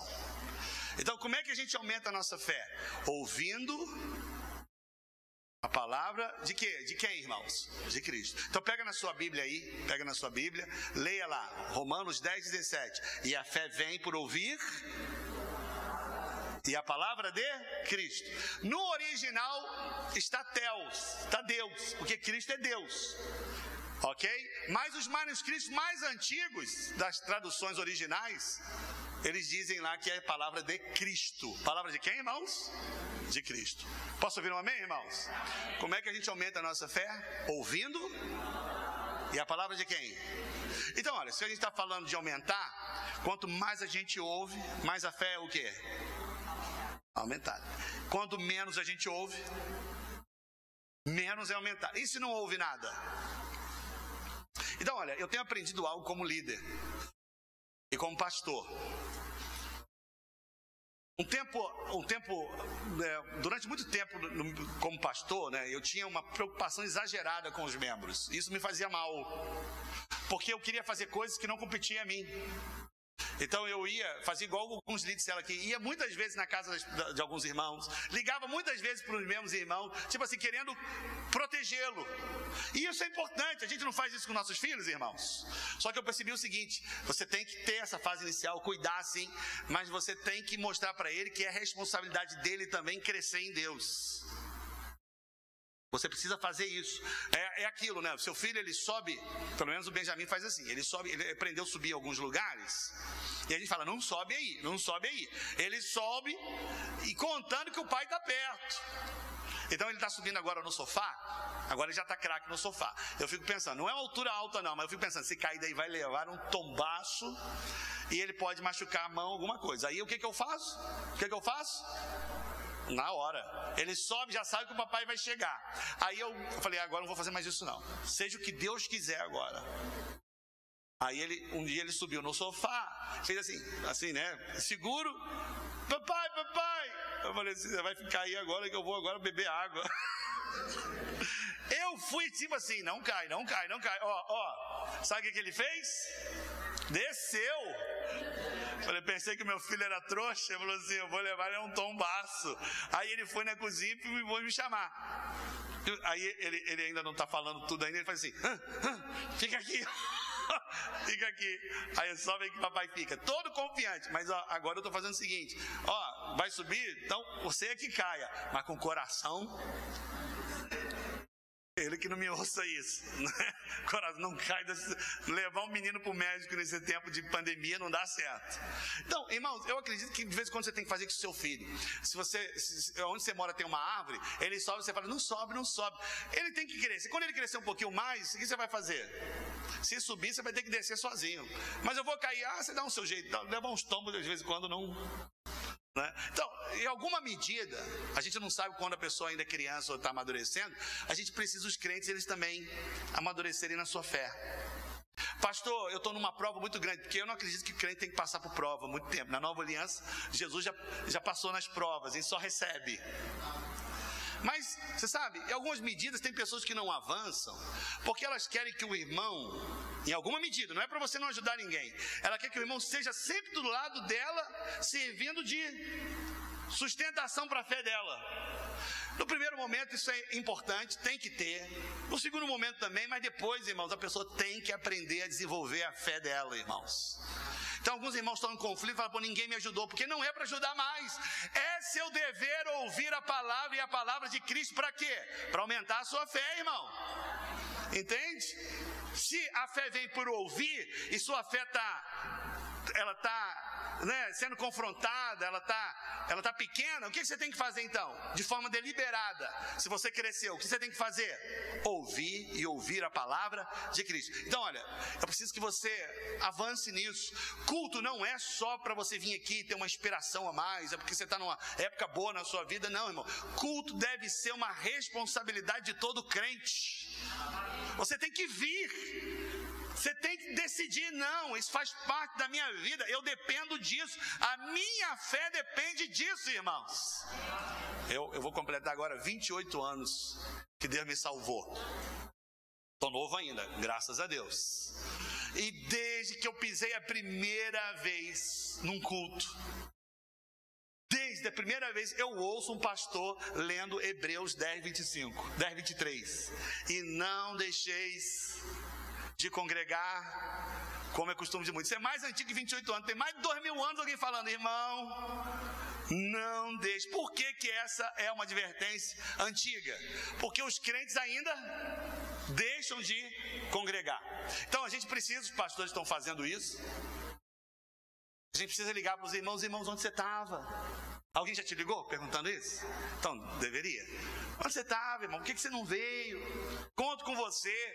Aí eu falei para eles, irmão, liga para esses irmãos, né, os irmãos mais novos, liga para eles. Tem muita gente da nossa igreja que não é do grupo de risco. E está usando o grupo de risco para ficar em casa. Mas ele também quer ser membro da igreja, quer ganhar dos dois lados. Aí ele vai levar pau dos dois lados. Pedrada. Da gente aqui, ô incrédulo, vem. E dos incrédulos, por que, que você vai? Entendeu? Então, eu tô, estou tô desafiando, irmão. A sua fé depende disso. Então, olha, olha para mim aqui. Ouvir a mensagem da internet, pela internet, em casa, ela tem a sua importância tem a sua importância. A palavra é a mesma. Então, quem for ouvir essa palavra durante a semana é a mesma. Você sabe que o que a gente pregar aqui é igual o que você vai ver na internet. A pregação é a mesma. Mas olha para mim aqui, quem ouve é diferente. Ouvir aqui é diferente que ouvir em casa. Aqui tem uma unção diferente, irmãos. A palavra é a mesma, mas como o, o receptor, quem recebe, não é a mesma coisa. Você sabe que a oração que você faz em casa sozinho, Deus ouve. Mas tem tipos de oração que Deus não ouve sozinho. Ele só te ouve quando você está em concordância com outro irmão. Por que, que ele só ouve quando você está em concordância? Para lhe forçar a viver em comunhão, senão você ia viver sozinho. Então, tem uma medida de fé que você ouve em casa. Claro que tem quando você ouve um CD, mas tem uma medida de fé diferente quando você ouve no meio da igreja, no meio dos irmãos na congregação, irmãos. É diferente. É diferente. Então você precisa é, avançar nisso. Amém, meus irmãos? Então, olha, eu preciso dizer aqui, essa palavra aqui é bem pastoral, tá? Preciso dizer aqui, eu preciso esclarecer para você. Muita gente que está com medo, que está tendo problemas pessoais, usando a pandemia para isso, é mentira. O combate dela, qual é o combate dela, irmãos? Da fé. Então, pessoas, ah, eu tô, tô com vários conflitos na minha vida pessoal, na minha vida familiar. Não existe esse conflito, a gente que inventa. O grande conflito do crente e do não crente, qual é, irmãos? É o conflito sempre da fé. Quando você ouve uma palavra de Deus, você abre o seu coração, todos os seus conflitos dissipam na mesma hora, irmãos. Então, experimente fazer isso. Entrar num tempo mesmo focado para ouvir a voz de Deus. Nós já somos consagrados, porque a gente já foi santificado. Mas você se concentrar mais, parar de ouvir vozes contrárias para ouvir a Deus. Você vai ver o resultado disso. É descanso no seu coração. Todo mundo que parou para ouvir a Deus, abriu o coração, ele consegue ter descanso. Todo mundo. Qual é o grande impacto do encontro com Deus? Você acha sinceramente que é ir para o sítio fazer lanchinho, uma comida boa? Não é isso? O grande impacto qual é, irmãos? É que a palavra é ministrada o tempo todo. Se nós trancarmos aqui os crentes no prédio três dias, com a expectativa, porque tem muita gente que me ouvindo sem expectativa nenhuma. Os pastores têm uma medida de expectativa, porque isso eu já sei, já conheço isso tudo. Não conhece, não, os pastores não conhecem isso tudo, pelo menos daqui, né? Mas muita gente ouve com uma postura errada, não com uma postura de fé. É uma postura religiosa. Mas quando alguém ouve a palavra de Cristo abrindo o coração, irmãos, colocando fé naquilo, há uma mudança na, na vida dele. Sempre tem uma mudança. Então, para aumentar nossa fé, em primeiro lugar, a gente tem que ouvir e ouvir a palavra de Cristo. Quantos precisam aumentar a fé aqui, irmãos? Eu quero ter a fé de Abraão. Quantos querem ter a fé de Abraão? Todo mundo quer ter a fé de Abraão. Então você precisa aumentar. Eu coloquei no estudo de célula outra forma de você aumentar a fé, que eu gosto muito. Queria que você abrisse a sua Bíblia. Eu gosto desse texto aqui, irmãos. Em Lucas 17, eu falo é semeando a sua fé, é a forma de aumentar a fé. Lucas 17 diz assim: Então disseram os apóstolos ao Senhor: Aumenta-nos a fé. Olha o que, que os apóstolos pediram, irmãos, para aumentar a fé. Está claro aqui. O que, que Jesus respondeu? Se tiverdes fé como um grão de mostarda, direis à, à moreira: arranca-te e transplanta-te no mar, e ela vos obedecerá. Então, olha só que interessante. Você vê, olha, nós estamos falando do escudo da fé. Antes eu estou aqui usando a maior parte da mensagem para te falar sobre o quê? Sobre a fé. Porque as peças, elas apontam para uma verdade espiritual. E a gente está falando hoje sobre o quê, irmãos? Sobre fé tá bom? O escudo da fé é sobre a fé. E aí o que, que eu lhe disse sobre a fé? Que a fé ela tem a ver com combate, não foi isso? Vamos aqui recapitular. Tem a ver com combate. É a fé que agrada a Deus. Né? Os crentes eles vivem de que maneira? Pelo menos deveria viver pela fé. E aí eu comentei com você que nem toda fé é uma fé genuína. A fé genuína que vem do. Aí eu lhe dei o exemplo com a vida de quem? Abraão, qual é a fé que agrada a Deus, irmãos? A fé que não vê, mas crê. O que uma pessoa que agrada a Deus, o que, que ela faz? Ela simplesmente concorda com o que Deus disse. Se Deus disse, ele vai fazer. Ele vai fazer, ok? Aí eu estou te dando um exemplo aqui de que, já que a gente precisa dessa fé de Abraão, o que, que a gente precisa fazer com a nossa fé? Aumentá-la, aumentá-la, porque cada um recebeu uma medida de fé. E para aumentar é responsabilidade de quem? nossa, minha para te ensinar e a sua para receber, ok? Então, o que, que eu falei que eu tenho aprendido como pastor? Que tem coisas que não competem a mim. Meu papel são dois. Primeiro, lhe ensinar corretamente. E segundo, para quem convive comigo, dar o exemplo do que eu ensino. Porque o ensino só tem credibilidade que você acredita também quem está pregando. Senão você não coloca, muita fé. E vou lhe dizer: se a pessoa que prega ela tem um mau testemunho, mas a mensagem é verdadeira, se você coloca fé na mensagem, Deus vai te abençoar. Porque ele tem compromisso é com a sua palavra. Então é sua responsabilidade, não é só minha, aumentar a sua fé. Então, olha, irmãos, eu preciso te dizer, hoje eu tenho aprendido a descansar em Deus. Porque eu tenho orado, né? Eu tenho orado por você, tem procurado lhe ensinar, acompanhá-lo. Porque quando o pastor da rede liga, porque tem, é uma equipe. A gente está trabalhando por intermédio deles. A gente está dando assistência. Mas olha, é o seguinte, eu entendi isso. Isso faz parte até de uma família. Meu filho com três anos já está entendendo isso. Tem coisas que você não quiser fazer, eu não posso te ajudar muito. Meu papel é só lhe ensinar e lhe persuadir. E orar até que você abra o seu coração. Amém, meus irmãos? Então, olha, primeiro você precisa aumentar a sua fé como? Ouvindo a palavra. Que palavra? De Cristo. Se ouvir a palavra de Deus que tem a ver com lei, isso não vai gerar fé no seu coração. Pode ter certeza disso. Vai gerar talvez até angústia.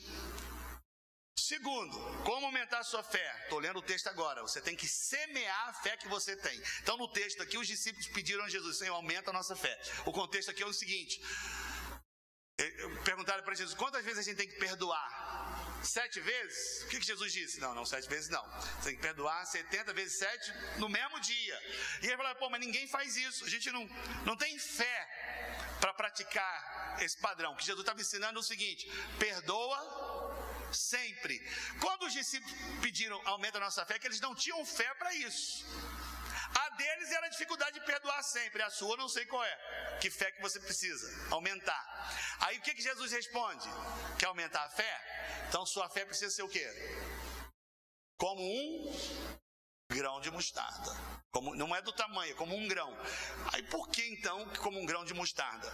Aí se você olhar lá no texto de Marcos, capítulo 4, verso 30 até o 32, responde por que, que a fé tem que ser como um grão de mostarda. Olha o que, que Jesus responde. Ao que assemelharemos o reino de Deus, ou com que parábola apresentaremos? É como um grão de mostarda, que quando semeado é a menor de todas as sementes sobre a terra. O 32. Mas uma vez semeada, cresce e se torna maior do que todas as hortaliças. Você consegue perceber aqui o que, a gente tem que fazer com a nossa fé? Jesus falou o seguinte: você quer aumentar a sua fé? A sua fé tem que ser como um grão de mostarda. O grão de mostarda ele é o que, irmãos? Pequeno. Mas se você semear, o que, que vai tornar com esse grão que é pequeno? Maior. Então, quer aumentar a sua fé? Você precisa semeá-la. Você precisa exercitá-la. Você precisa aumentá-la como? Ó, vou dar um exemplo aqui da vida da igreja. Toda vez que você tem um desafio que Deus lhe dá, seja financeiro, seja ministerial. Então, quando eu chego, a gente pensa, a gente fala só de dinheiro, né? Mas se aplica em várias áreas. Se alguém chega para você e fala o seguinte: olha, eu queria que você abrisse a sua casa para ser um anfitrião. Você, poxa, mas vai ser difícil para mim ser anfitrião, eu não sei se eu vou conseguir dar conta, eu não sei se meu trabalho vai ajudar. Então, o que, que você agora foi desafiado? A pegar essa fé que você não tem e fazer o que com ela, irmão? Que é pequena, fazer o que com ela? Semear. Como é que você vai semear? Eu vou abrir a minha casa. Não é isso? Ao abrir a sua casa, você não aquela fera pequena, você achava que não ia dar conta, mas você semeou, você obedeceu ao que Deus propôs para você. Ao abrir a sua casa, você está fazendo o que com a sua fé? Semeando. Quando você abre a sua casa, você vê o mover de Deus, alguém fala, poxa, eu queria que você fosse agora um líder de uma reunião dessa. Aí você fala, mas poxa, para ser líder de célula, não sei se vai dar. Né? Eu vejo aqui o líder dizendo na agonia dele, pastor, minha fé é muito pequena, o que você precisa fazer com essa fé? Como é que você semeia? Vou começar então a liderar a célula. Como é que irmãos que lideram a célula aqui quando começaram? Não sei se vocês esqueceram, tem gente que esquece, né? Como é que você começou a liderar uma célula, irmãos? Vou te falar como é que você começou. Primeira oração que você faz, Senhor, que não vá ninguém nessa reunião. É a primeira oração que o líder faz. Porque se tiver muita gente, ele vai ficar o quê, irmãos? Ele vai ficar desafiado, não é isso? confrontar no meu pai todo mundo. E se vai um montão de gente? Você tem um estudo da sua célula, você lê, você se prepara, mas na hora o que acontece, irmãos? Cegueira cegueira total. Você fala, o que, que eu falo, o que, que eu digo, o que, que eu falo, o que, eu digo. Como a gente não tem aqueles jeitões assim gostado de falar em língua, quando a pessoa ela usa isso aí até como artifício para quê? Quando ela não tem que falar, o que, que ela faz? Entra no mistério entra no mistério, não tem o que falar, não é assim? Ah, eu tô perdido aqui, ah, xalabacaia. Xalabacaia, xalabacaia, pra cá, pra lá, por quê? Aí todo mundo, oh, glória a Deus. Só que na outra semana você vai pensar agora, Senhor, agora xalabacaia não dá. Um mês de xalabacaia não vai dar, não é isso? Pastor, a primeira reunião foi um desastre. Você que acha que foi um desastre, mas o que está acontecendo com a sua fé é o que, irmão? Você acha que não, mas a sua fé está o quê? Esticando. Se você persistir, depois de um ano, alguém vai chegar para você e fazer o seguinte: Eu queria pregar igual você. E se você sabe que Deus é que te abençoou, você vai falar o seguinte: Você não vai falar, mas vai pensar, você não sabe de nada, inocente. Se você soubesse. É isso? Quando você quer dar glória a Deus, o que, que você vai falar? Olha, quando eu comecei foi uma tragédia, mas por eu ter semeado a minha fé, Deus está abençoando, porque a glória é dele, irmãos. Então, olha, você sabe, parece engraçado isso, mas a gente tem desafiado desde o início da igreja as pessoas liderar a célula, mas elas não querem. Você acha que elas não querem por quê? Qual é, qual é, o, qual é a, a, a desculpa? Não tenho tempo, trabalho até tarde, tem a família. Sempre vai ter alguma coisa. Não, não é agora não. Por quê, irmão? Porque afeta o quê? Como é que a fé vai ser esticada? Primeiro, você está ouvindo a palavra de Cristo. Não, Deus é comigo. Deus já me justificou. Deus ele não está virando o rosto para mim. Deus já me abençoou com toda a sorte de bem. Eu sou ungido de Deus, sou escolhido de Deus.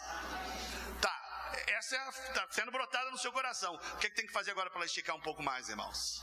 Semear, tem que semear. Você tem que ir lá e fazer. Quem está entendendo isso aqui, irmãos? Olha, eu louvo a Deus, porque eu tive oportunidade de participar de quase todas as atividades do trabalho de uma igreja. Na igreja que Deus me salvou, preciso te dar esse exemplo. Hoje eu queria que fosse uma palavra mais pastoral mesmo, para usar a palavra como pretexto para exortar os irmãos. Eu, na igreja que, eu, que Deus me salvou, todo ano tinha a relação de sim, fica estagnada sim. Estava conversando com uma pessoa há um, há um, tempo atrás e ela estava se garantindo no título dela, mas ela estava com problemas ministeriais. Não, porque você sabe, eu sou pastor. Aí eu com muito jeitinho falei: olha, sabe, diante de Deus, diante dos homens, tudo bem, é pastor, mas diante de Deus tem o seguinte: tem aquele homem de Deus que crê e tem o que não crê. Então Deus não vê como a gente vê, entende? Títulos, tempo da igreja, não é sinônimo de fé avançada. Deveria. Deveria. Mas acontece o contrário, às vezes a pessoa está muito tempo na igreja, ela fechou o coração para o mover de Deus, e a fé que deveria ser maior, a fé está o quê? Está prostrada. Né? Quantas pessoas, irmãos, quantas pessoas são pastores que não querem mais ser pastor, não querem, cansou. Começou com empolgação toda, mas depois, ó, os líderes de célula sabem disso aqui, né? Para você reunir um povo na célula, às vezes 10 pessoas na célula não consegue, nem com churrasco consegue. Teve um líder que falou assim, pastor, nem churrasco conseguiu todo mundo, faltou um ainda. Não sei o que eu faço mais. é a crise do que, irmão? Da fé. Você precisa semear. Amém, meus irmãos? Então, sua fé é pequena, você tem uma medida de fé. Para crescer, o que precisa fazer? Semear. Amém, meus irmãos? Terceira coisa para aumentar a fé. Olha lá.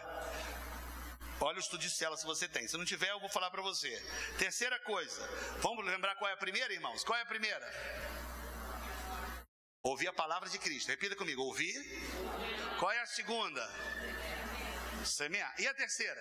Deixa eu falar agora. Você precisa confessar aquilo que você crê.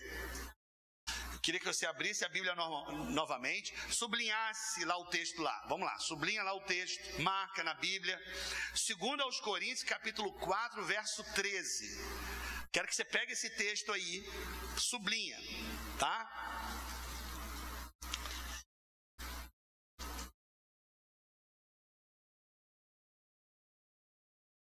Segundo aos Coríntios, capítulo 4, verso 13. Isso, vai folheando a Bíblia, eu queria isso mesmo. Segundo aos Coríntios, capítulo 4, verso 13. Olha lá.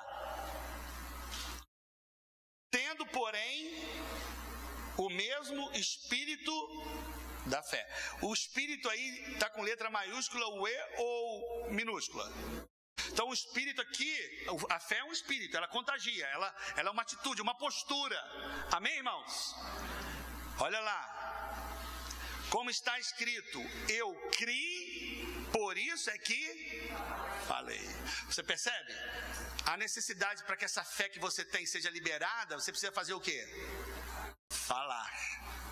Crie, por isso falei. Então, olha, ouvindo a palavra, a fé é iniciada. A fé vem por ouvir. Você ouve que você pode viver financeiramente melhor que você vive hoje. Quando você ouve esse tipo de pregação, o que, que vai acontecer no seu coração? A sua fé vai ser iniciada. Pô, ela foi ativada.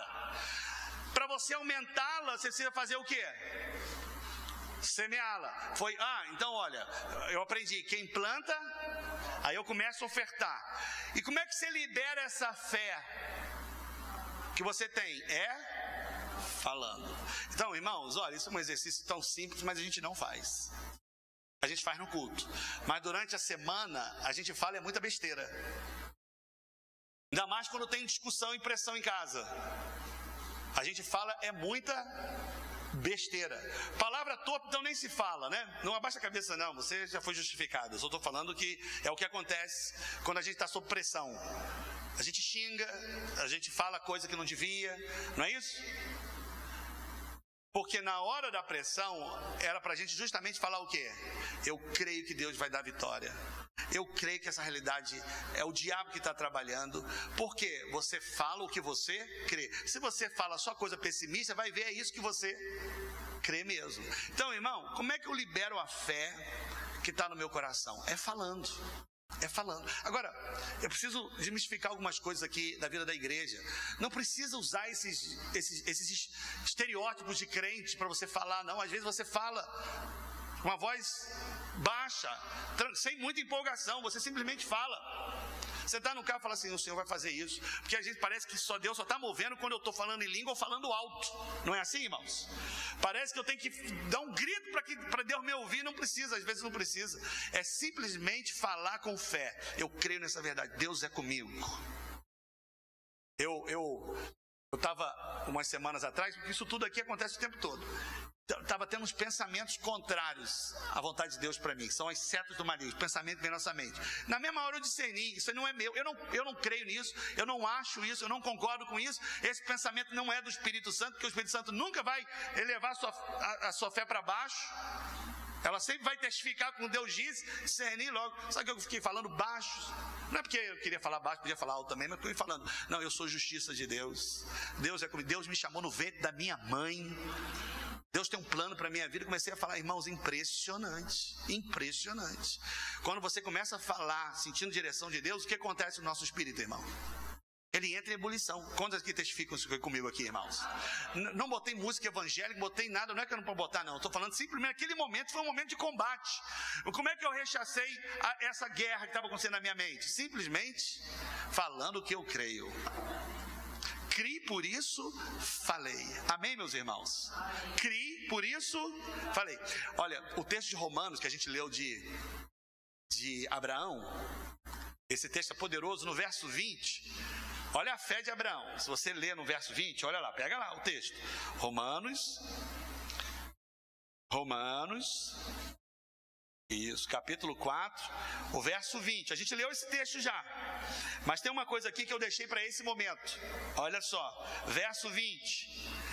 Não duvidou por incredulidade da promessa de Deus, mas pela fé se fortaleceu. Então, olha, Abraão fortaleceu a fé dele, que estava fraca. Como que ele fortaleceu a fé dele, irmãos? Aí, ó.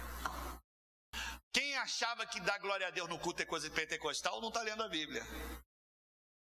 Aliás, nós somos pentecostal. Como é que Abraão aqui, ele elevou a fé dele que estava em crise? Dando glória a Deus. Então, o que você tem que fazer no culto? É. Ah, pastor, é só um, é só, é só para né, mobilizar os irmãos aí. Não, não é não, irmão. É para fortalecer a sua fé. Dando glória a Deus. Então, tá em casa, tá no trabalho, como é que você fortalece a sua fé? É isso aí, irmãos. Não é isso? A gente pensava que era coisa de estilo de igreja. Não tem nada a ver com estilo de igreja. Tem a ver com alguém que tem que aumentar a fé. Glória a Deus! Glória a Deus! Entende? Medida que você abre a sua boca em fé para dar glória a Deus, o que está acontecendo com a sua fé? A mesma coisa aconteceu com a fé de Abraão. Está sendo fortalecida, irmãos. Então, olha só. Falei sobre fé, ocupei grande parte aqui da mensagem para falar sobre fé. Porque essa peça da armadura, o escudo, ele é justamente o que? A fé. A fé. O texto de Efésios, capítulo 6, verso 16, eu vou terminar com isso, está muito claro aqui, ele diz o seguinte: ó, embraçando ou pegando o escudo da fé. Para quê? Para apagar os dardos do maligno. Então, olha só, Vamos entender aqui, para você entender bem claramente aqui o que, que é isso. Olha, você sabe que o apóstolo Paulo estava preso quando ele escreveu essa carta de, Éfeso, para Éfeso, né, para a igreja de Efésios. E ele estava ali lidando com muitos soldados. Ele estava preso em Roma e ele estava vendo ali uma armadura de um soldado romano. Aí ele estava fazendo essa analogia entre as peças da armadura do soldado com as verdades da nova aliança. Está claro para todo mundo. Então, por que, que ele fala o escudo para apagar as setas inflamadas? Porque o soldado romano, ele ia para a batalha com um escudo. Eu botei no estudo de célula para você entender que o escudo não é aquele redondinho como do Capitão América. O escudo ele tinha o quê? 75 centímetros de largura com 1,20 de altura. Então era um escudo, parecia que ele cobria mais o corpo todo. E as armas mais letais naquele contexto histórico, na guerra, eram aquelas flechas que eles lançavam em, é, em, chamas. Eles pegavam, o inimigo pegava um tipo de piche que era inflamável, colocava. Você já viu isso em filme? Quem já viu isso em filme aqui? Ele lançava, a flecha pegava e ela começava a pegar fogo. É? E aí, Paulo, sabendo disso, ele diz o seguinte: nós também estamos numa guerra, só que, diferente do soldado romano, nosso escudo é o quê? A fé. E as setas do inimigo que eram de fogo, ele fala o seguinte: que o inimigo, o diabo também, que é o nosso inimigo, também lança setas inflamáveis. Ele, algumas versões usa dardos. Só que quais são esses dardos do inimigo? Eu coloquei aqui no Juscela. Quais são esses dardos? São pensamentos que ele lança na nossa mente. Tá? Então, quando você tem um pensamento vem assim, um, né, um, como um raio na sua mente, com coisas esquisitas que você não crê, não concorda, ou esses pensamentos eles são contrários ao que você está aprendendo, só pode ser de quem, irmãos? Do diabo. E eu coloquei aqui no estudo de célula, como é que o diabo faz isso? Essa é a matéria, irmãos, que eu aprendi na escola bíblica dominical logo, de, logo no início que eu me converti. Foi uma das primeiras coisas que eu aprendi como o diabo ataca. Ele lança pensamentos na nossa mente como se fosse nosso, na primeira pessoa. Então, quando você diz assim, olha, quando você pensa, alguns pensamentos, que tipo? Eu anotei aqui para você não, não esquecer. Por exemplo, você já pensou, não precisa levantar a mão, não, tem jeito. Quando você erra, você já está na nova aliança, é justificado, mas você comete um pecado que você não deveria. O que, que vem na sua mente? Eu não tenho jeito. De novo eu caí nisso. Se eu fosse crente, não faria isso de novo. Deus cansou de mim, já não tem mais esperança. Você promete que não vai errar e logo depois, esse pensamento vai gerando o que em você? Fé ou incredulidade? Aí tem muito crente que pensa que esse pensamento é do Espírito Santo, mas não é, irmãos. O Espírito Santo não está mais convencendo você do pecado, porque você já é crente. Ele está te convencendo agora que você é justiça de Deus em Cristo Jesus. Aí você, logicamente, vai pensar que esse sentimento é seu, porque você está falando na primeira pessoa. Eu não presto, eu não consigo, eu não dou conta, tá vendo? Você acha que é seu, aí você fica ruminando isso, mas eu quero aqui desmascarar a ação do maligno. Isso são setas do maligno na sua mente, irmão todo pensamento contrário às verdades da nova aliança. Então, o que, a gente aprendeu? Que, que a graça está sobre a nossa vida. A gente não merece, mas Deus nos abençoa. Amém, irmãos? Mas qual é o pensamento do diabo? Que você acha que precisa ajudar Deus. Não, não é só eu simplesmente creio e Deus vai me abençoar. Não é isso. Eu que não faço a minha parte. Quando você pensa isso, isso é o que na sua mente? Seta inflamável. Quem está entendendo isso aqui, irmãos? Por que, que muita gente não lidera na igreja? Porque acha desqualificado, acha indigno, acha que não vai dar conta, vai ser exposto, vai ser envergonhado. Porque a Bíblia diz que você é justiça de Deus em Cristo Jesus. Para Deus você está mais do que qualificado. Mas o diabo diz para você: se você fosse justo, não faria isso. Só que ele não fala você, você pensa, se eu fosse isso tudo, não é isso? Eu, eu não deveria estar liderando, porque eu, eu, estou desqualificado, eu não posso. Agora, quando alguém crê, tem revelação de que ele é justo, que ele é justiça de Deus, que ele recebe a bênção sem merecer, ele tem uma confiança para fazer a obra de Deus. Então, olha só, irmãos, olhe para mim aqui, preste atenção. Nessa semana eu quero lhe desafiar Fica policiando mais o que, que você pensa. Todo pensamento de tentação, todo pensamento ruim, de desistência, de rebeldia, qualquer pensamento contrário àquilo que você crê, naquilo que você quer em Deus, não é seu, é do diabo. Essas são as setas. E como é que a gente rechaça, como é que a gente se defende contra delas? É crendo na verdade da palavra de Deus. Então, irmãos, olha, eu, eu, eu, eu fiz parte de um grupo, estou falando aqui um pouquinho mais de mim para te dar um exemplo. Eu fiz parte dessa igreja que Deus me salvou. Tinha mais ou menos uns 30 adolescentes na igreja. A gente tinha a união de adolescentes. Tinha a Unijovem, mas tinha a união de adolescentes. Irmãos, esses adolescentes estavam tão envolvidos na obra de Deus, de que desses 30, quase que 10 se tornaram pastores. Alguém pode dizer amém aí, irmãos? Amém. Estão espalhados aí pelo Brasil. Só que, irmãos, tinha mais gente que Deus estava levantando ser pastor, tinha pelo menos aí mais 10, eram uns 20. Tudo aqui de 15, 16 anos que estava envolvido na igreja. E aí, né, eram amigos, a gente conhecia desde a juventude. Alguns tropeçaram né, no pecado, outros começaram a namorar e engravidaram, e aquele lance todo. Qual foi o pensamento de todos? Que se Deus me chamou para ser pastor mesmo, eu não ia fazer isso que eu tenho feito.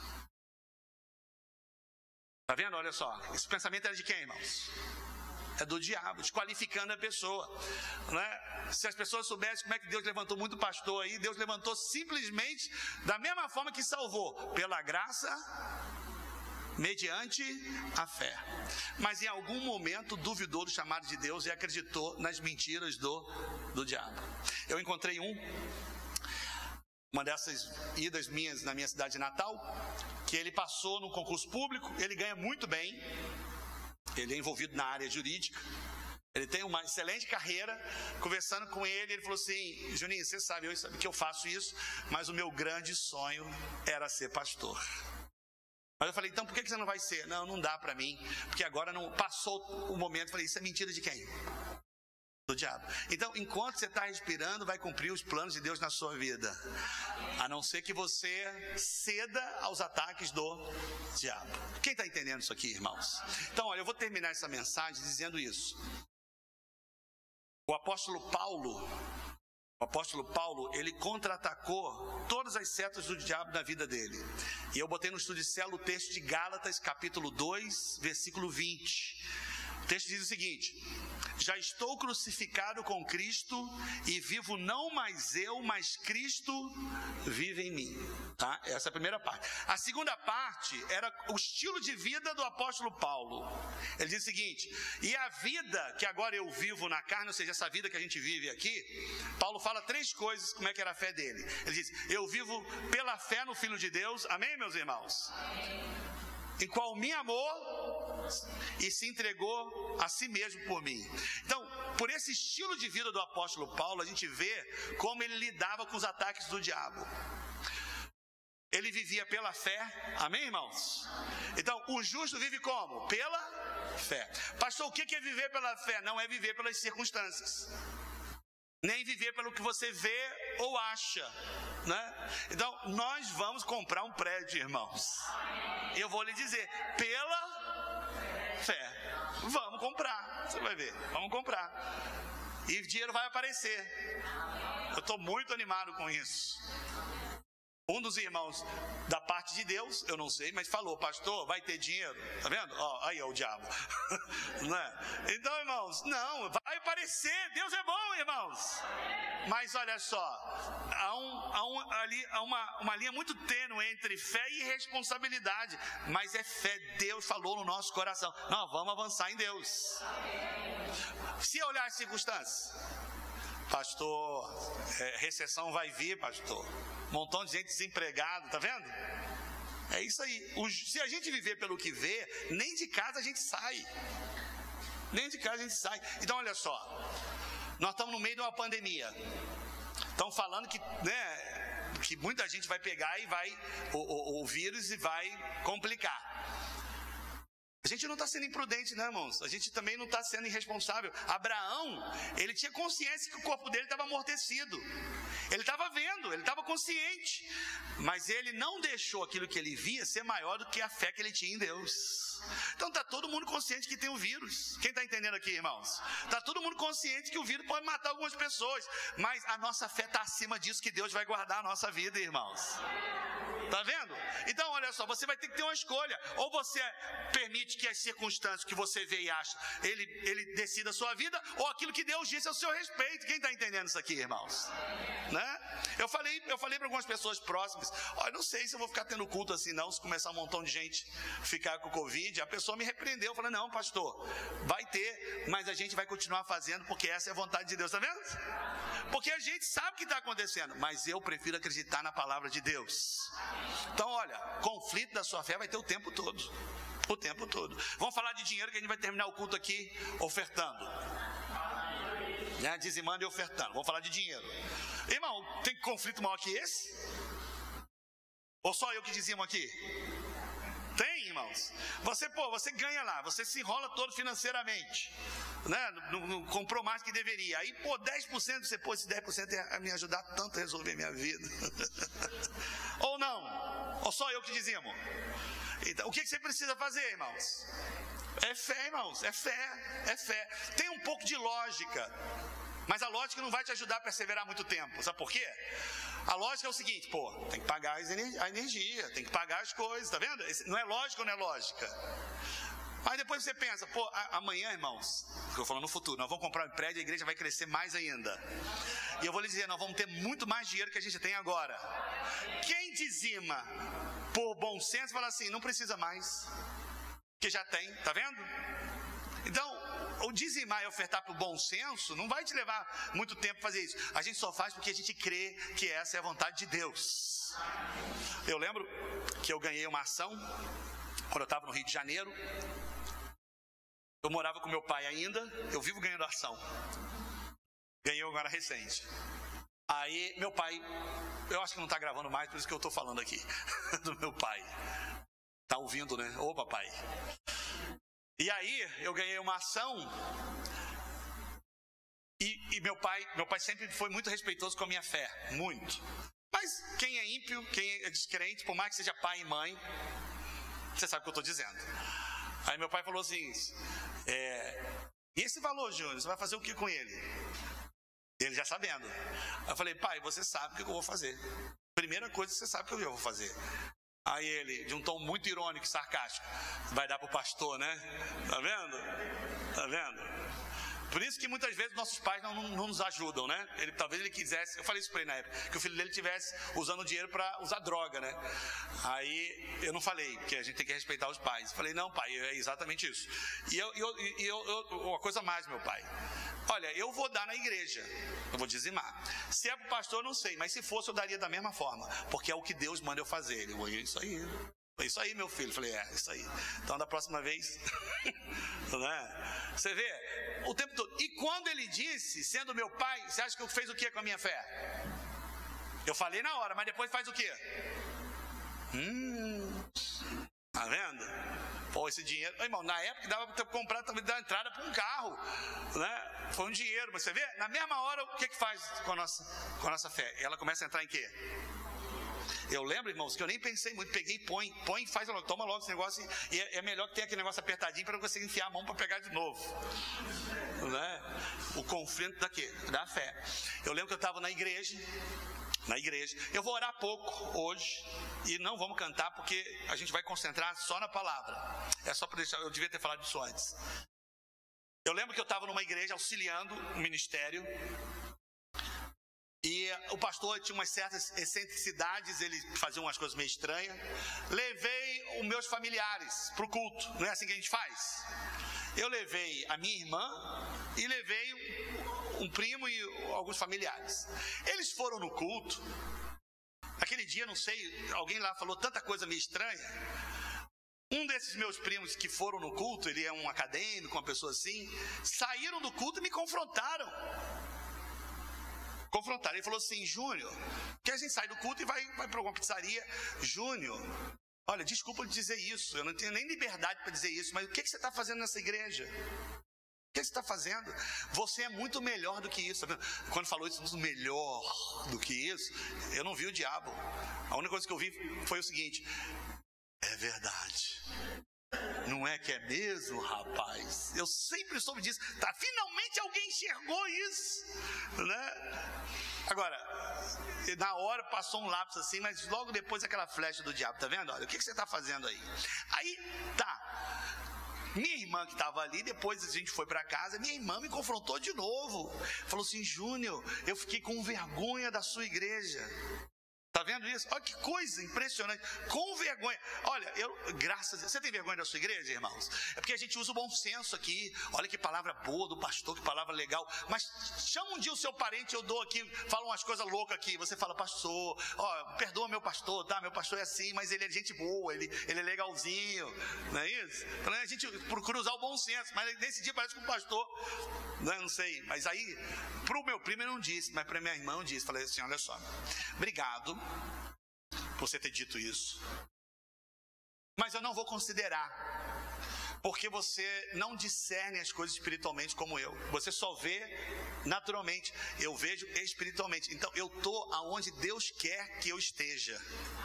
E eu só saio quando Deus disser para mim sair. Quem está entendendo isso aqui, irmãos? E quando Deus, aí não falei para minha irmã, estou falando para você.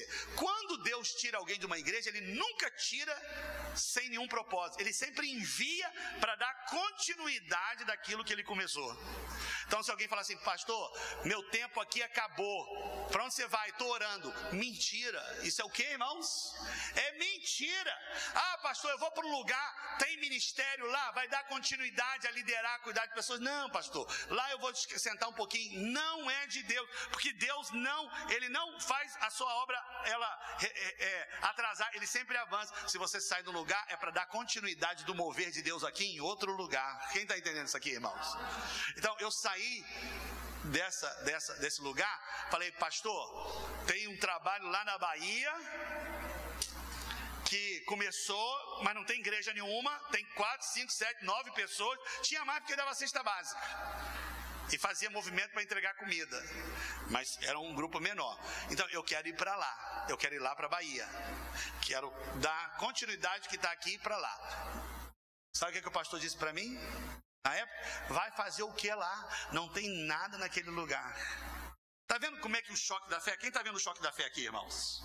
Tem nada lá. E eu tinha vindo aqui para a Bahia na época, e eu tive uma infelicidade enorme. Eu vim sem dinheiro. Não viaje sem dinheiro que você não vai ver muita coisa boa. Sem dinheiro você não faz nada. Aí eu fui, vim para cá e tive, tive uma, uma, uma, primeira impressão da Bahia muito ruim, porque a Bahia é muito, muito abençoada. Alguém pode dizer amém aí, irmãos? Só que a primeira impressão foi muito ruim. E aí eu falei, lembra, meu amor? A gente falou, ó, a gente pode ir para qualquer lugar, mas Bahia a gente não vai. Viu? Não fala muito não, hein? Que Deus castiga. Não, Deus castiga ninguém. Quando eu vim, irmãos, eu vim na direção de Deus, eu vou para dar continuidade. Irmãos, viemos. Porque tem gente que fala isso, né, com, com, com para dar assim um momento um da mensagem e até dar uma melhorada. Mas eu vou lhe dizer, viemos sem dinheiro, sem estrutura, sem saber o que ia fazer aqui, sem emprego, e tinha umas sete, oito pessoas que ficaram na igreja, e dos que dizimavam ali, tinha uns três que nem com dinheiro estava, estava tudo endividado. Vou falar igual o outro, porque Deus precisa de prova, não foi, Léo? Entendeu? Pastor, o que você vai fazer lá? Não faço a mínima ideia. Aí eu tinha, irmãos, 450 reais guardado. Falei, vamos guardar esse dinheirinho para ver o que vai dar. 450 reais, devia ser quase um salário, não. Depois de 12 anos, devia ser quase um salário, não. Não sei se rendeu muito, mas uns 900 reais. Irmãos, olha que coisa. Eu orando, né? Porque nessas horas você se consagra, né, irmão? Tem que se consagrar, né? Sem dinheiro você fala assim, eu tô, tô na sua mão. Só na sua mão. Irmão, Aí eu comecei a ir nos cultos de alguns conhecidos aqui. Vamos lá, vamos lá. No culto, irmão. O irmão fala de oferta. Deus fala comigo, dá metade daquele dinheiro. Eu falei, não, não é possível. Não é possível. 220, 225 reais? Aí o pastor falou assim: se você não está com dinheiro aí, porque eu pensei, não está aqui, está guardadinho faz um voto de fé, bota no papel e traz no altar. Eu falei, não, aí não, aí. Irmão, porque eu não queria no altar, isso aqui não é o altar, mas tem igreja que crê. Irmão, fui lá e botei 425 reais no altar. Aí eu estava ensinando sobre dinheiro na época. E aí o do livro lá do, do Mike Murdock, e aí ele estava falando sobre semeadura. Eu lendo, Deus falou comigo, dá o restante. Eu falei, não, não é possível. não é isso?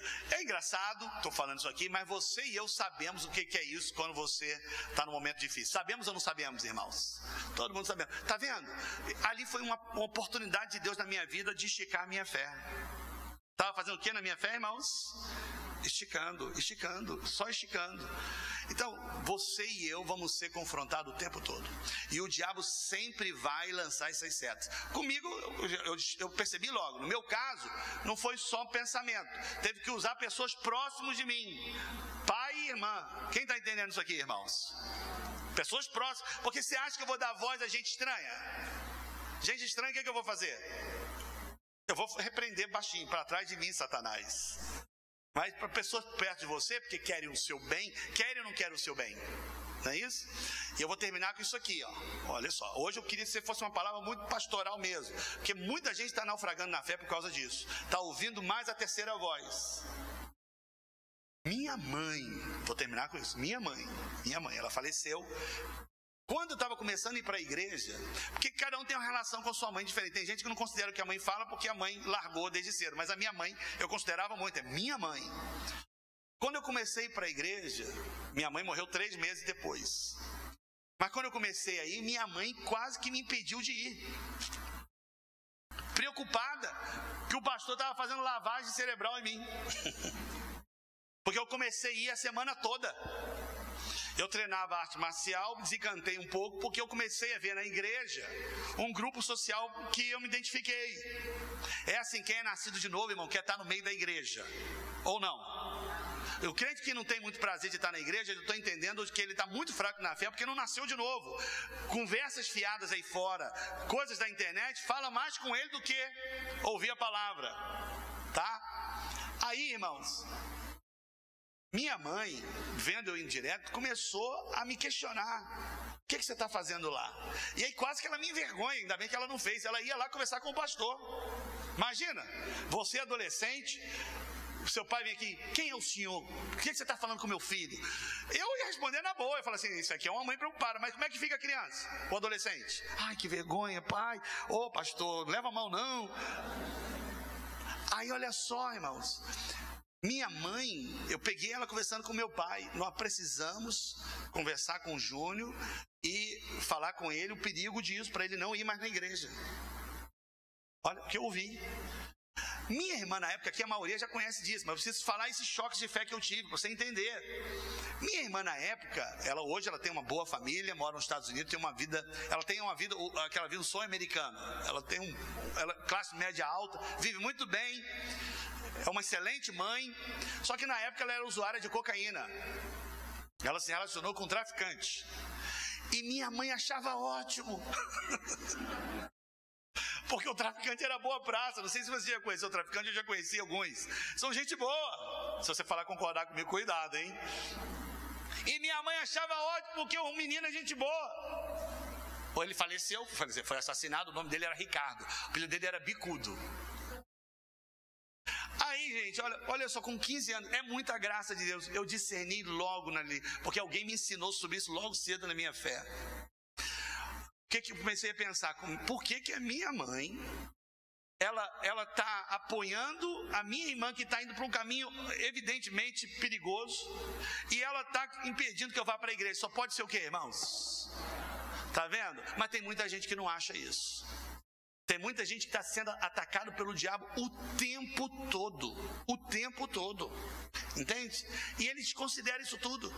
Entende? Eu fiquei aqui, irmãos, ultrapassei todos os padrões de, de, de, palestras seculares. Só pode falar 30 minutos, né, Tiago? Porque depois disso ninguém entende nada.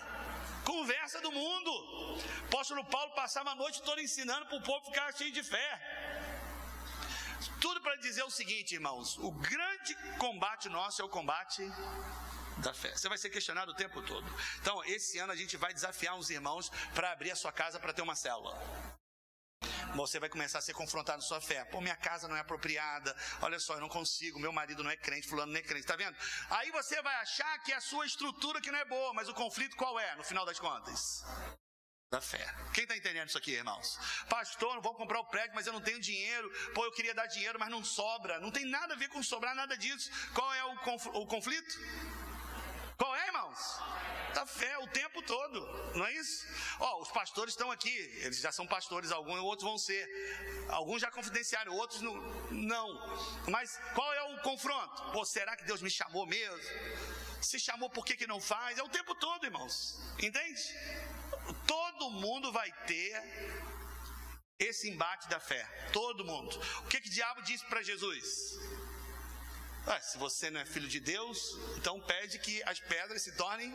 Tá vendo? Confrontou que a identidade de Cristo. Você está percebendo o embate o tempo todo? Como é que a gente vai rechaçar? Como Paulo rechaçou. Primeiro, andando pela fé. Segundo, crer que é amado do Pai. Todo mundo que sabe que é amado, a fé dele é elevada. E ele crê que ele se entregou por mim. Ele cria na obra da cruz. Ele creu que Jesus perdoou os pecados dele e justificou de todo o pecado. E aperfeiçoou completamente em Cristo. Amém, meus irmãos?